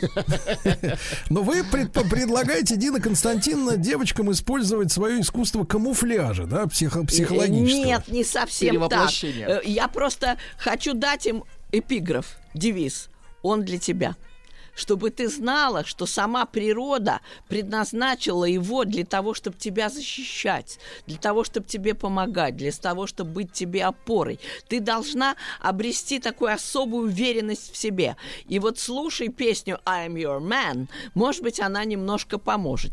И одновременно помогут и куплеты Тореадора, и музыка самой Кармен, например, та же Хабанера, хотя она немножко для других целей, но все равно любая вокальная можно сказать, такая манифестация Кармен, она тоже помогает. И вот ты сразу взбодришься, то есть немножко выпрямится спина, это, кстати, тоже очень важно. Так вот, какой момент очень важен для всех мужчин? Они не могут забыть любовь своей матери. Это было первое, с чем они столкнулись в жизни. И научная психология говорит о том, что к этой мечте он подсознательно все равно стремится. Это вовсе не значит, что ты должна быть похожа на его мать.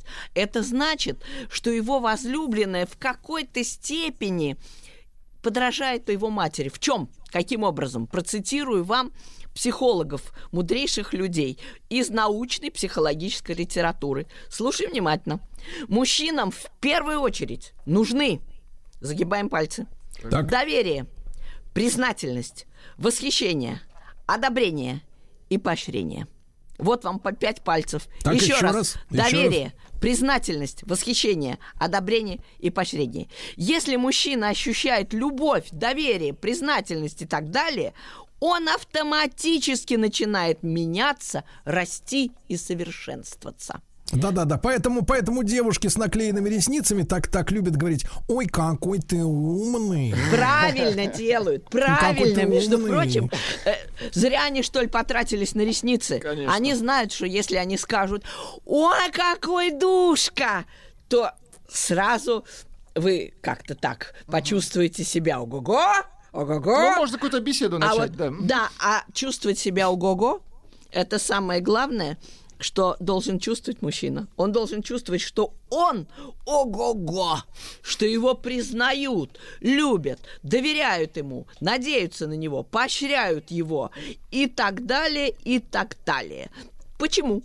Потому что вот это отношение психологически, глубоко подсознательно напоминает ему материнскую любовь он уже не маленький, но в душе Ну, он конечно. остается маленьким мальчиком. Правила и те же. поэтому, да, и поэтому, если вы это не выказываете, вот попробуйте прямо сегодня. Вот он вошел, сказал, какой ты молодец, как ты принес мне картошки. Ой, как здорово, что А ты вы знаете, вынес Дина мусор. Константиновна, Я мужчина, тебе что он... так э, признателен. фа- Ну, мужчина, конечно, он не- фальш-то чует. Ну, фальш не чует. фальш. Что-то нужно Дело, есть, дело в что-то том, что нужно. дело в том, что а, благодарность и восхищение они должны благодарность быть, должна должны быть заслуженными, понимаете? Потому что мы можем скатиться. Вот знаете, еще есть такое у женщин такая история, как они вот, э, ну если у мужчин, например, какие-то не, не лады там на работе, какие-то процессы, да, сложные происходят, а у них а, одна э, сказка такая: все будет хорошо. Все Другое будет дело, хорошо. как это показывать, каким образом его подбадривать, это другое дело. Мы сейчас говорим не о форме, друзья, мы говорим о содержании.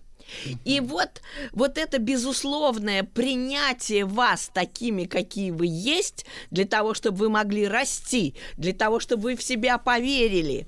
Вот есть такая потрясающая ария влюбленной девушки. Девушку зовут Джильда. Она живет в опере Риголетто, композитора Верди. Встретила бедного студента в церкви. Он представился ей Гвальтьер Мальде. Сказал он ей, соврал, потому что на самом деле это был развратный герцог. Но она-то не знала. И она всей своей девичьей душой поверила в него, отдала ему свою любовь. И вот если вы, дорогие дамы, хотите почувствовать какой-то подъем души, веру в вашего мужчину, э, какое-то состояние девичьей влюбленности, подъема, это непременно надо чувствовать. Слушаем арию Джильды. Ну-ка, давайте послушаем.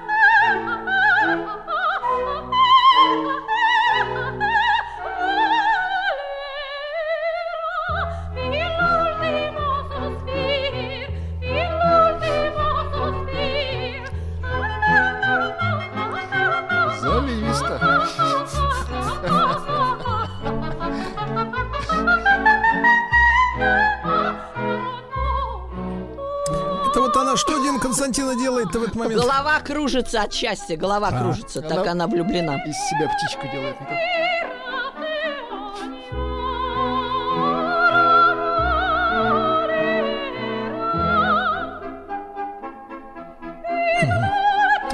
Девочки, как говорит Дина Константин, как звучит счастье. Рулады, рулады. Главное, Рулады, помните вот это та та та та та ра ра ра ра ра ра То есть она прям пританцовывает, кружится, прямо так она вся переполнена этими эмоциями. И эти эмоции надо чувствовать, потому что они передаются, они завораживают, они зажигают. И э, вот очень интересно на эту тему говорит такая чаровница, есть целая толстая книга, я рекомендую вам ее, а Лили Брик. Ну, вы знаете, это такая Это легендарная, возлюбленная, да. Да, легендарная, возлюбленная. Уж она-то знала мужчин, как свои пять пальцев. Она на кого не взглянет, падает без чувств, влюблен. Все. Так вот левым глазом повела, а он уже упал. Прям штабелями, как говорят в народе. А Маяковского почему? зацепила. И Маяковского держала, и всех. А почему? Вот я вам ее процитирую. Ну-ка. Слушайте, пожалуйста. Надо внушить мужчине, что он гениален, и разрешить ему то, что не разрешают дома. Остальное довершат хорошая обувь и шелковое белье. Вот, вот так говорила Лиля Брик. И действительно, нужно мужчинами увлекаться. Если вы не увлечены, они тоже не будут увлечены. Вот прям в ответ. Вот помните фильм про шахматистку вот эту знаменитую? Помните? Как она смотрит в потолок, и вместо того, чтобы видеть красивого молодого человека, она видит шахматы. У нее прямо в голове одни шахматы. И вот вы таким А образом... я вот смотрел фильм про Карпова, там ничего такого нет. Но это, это парень.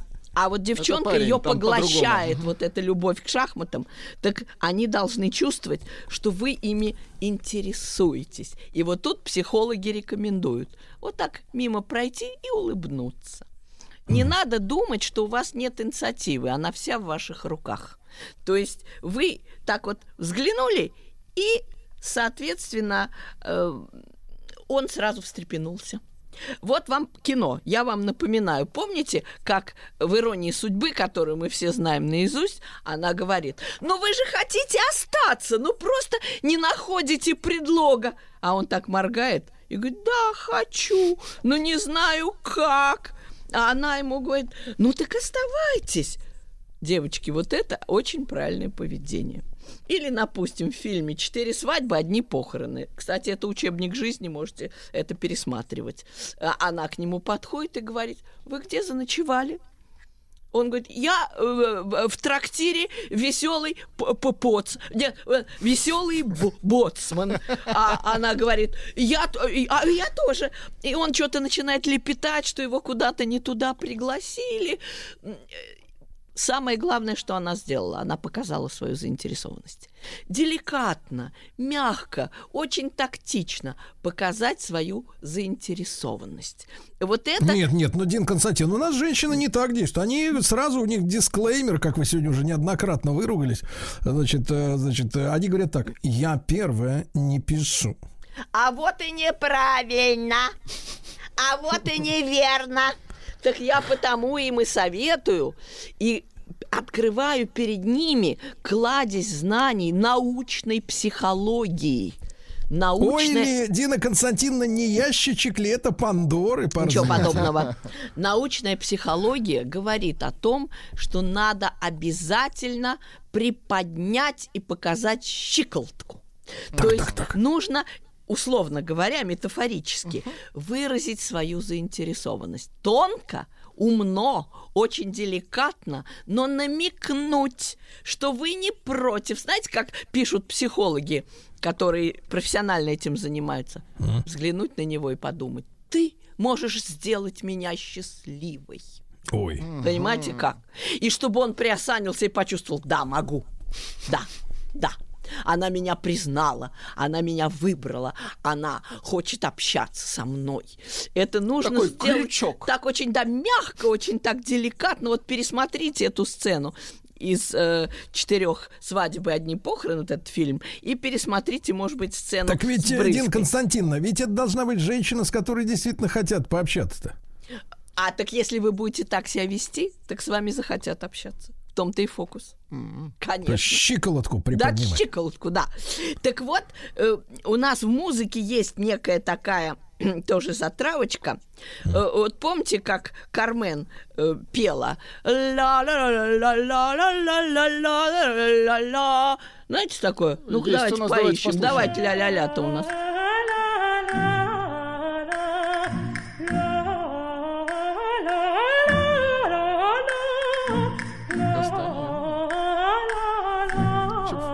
Подщелкивает. Не путать с Карлосом Кастанедой.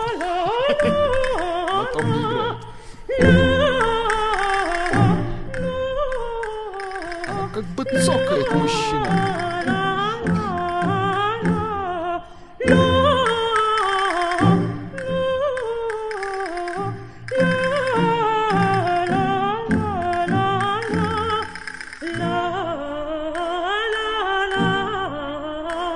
Понял, это гипноз. Гениально, правильно? Музыкальный гипноз мужчина. Вот, видите, дорогие девочки, э, вы можете включить это начало второго э, дуэта из второго акта. Вот как раз, когда Хозе, по ее милости, загремел в тюрьму, потом он вернулся и такой э, счастливый встречает ее в таверне Лиласпастия, и она сразу же перед ним ля-ля-ля-ля-ля. Вот вы так тоже будете, а? Ага. Ну, понимаете? И сразу... Нет, Дин Константин, тогда наш палец потянется к кнопкам 112, если так будет. Да.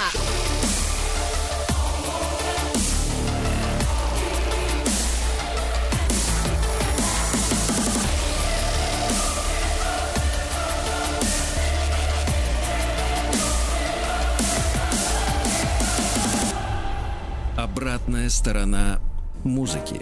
Друзья мои, Дина Константина Кирнарская, прежде всего, сегодня это доктор психологических наук, а уж потом музыковед и проректор Российской Академии музыки имени Скорее Гнесина. даже врач.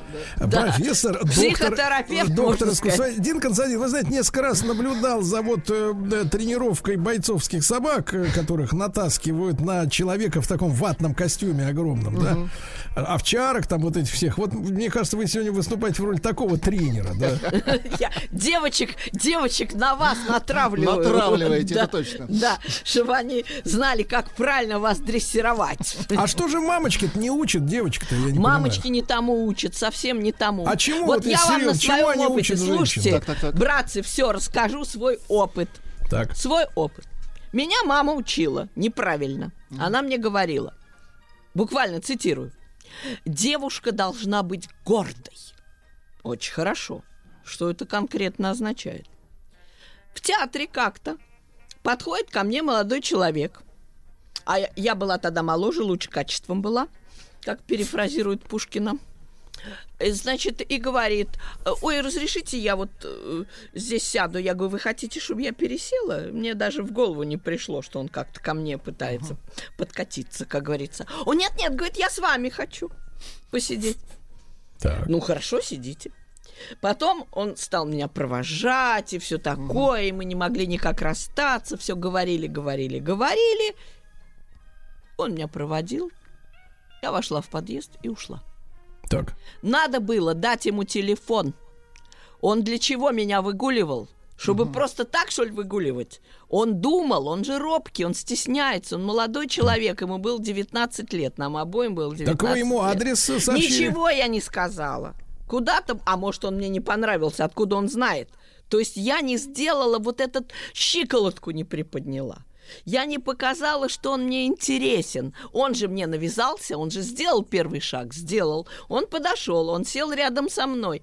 Я начала жаловаться папе, а он говорит, а чё ж ты такая глупая? Надо было тебе э, предложить ему свой телефон. Что ты теряла? А у меня в голове застряло то, что мама сказала. Мамина. Что глупость сказала. Мама глупость сказала. На самом же деле нужно все-таки деликатно, очень ненавязчиво, непременно показать свою заинтересованность. Чего я не сделала. И может быть... Вся моя жизнь пошла прахом, боже мой, из-за этого, откуда я знаю. Ну, то есть... Дина вот- Константиновна, мы вас прекрасно понимаем. да, вы представляете? Вы представляете? Вот я не доучла, что... Где у нас цитата-то? Сейчас, подождите еще раз. Сейчас это цитата у нас. Доверие, признательность, восхищение, одобрение, поощрение. Пять правил. Где поощрение? Где поощрение? Я это не сделала. И, и у меня был похожий случай. Так. Я хотела учиться танцам. А вы, Владик, пока свой подготовьте. Да, да, да. Значит, я. Да. И э, был очень там м, в очереди, где-то там очередь была, не пойму уж какая.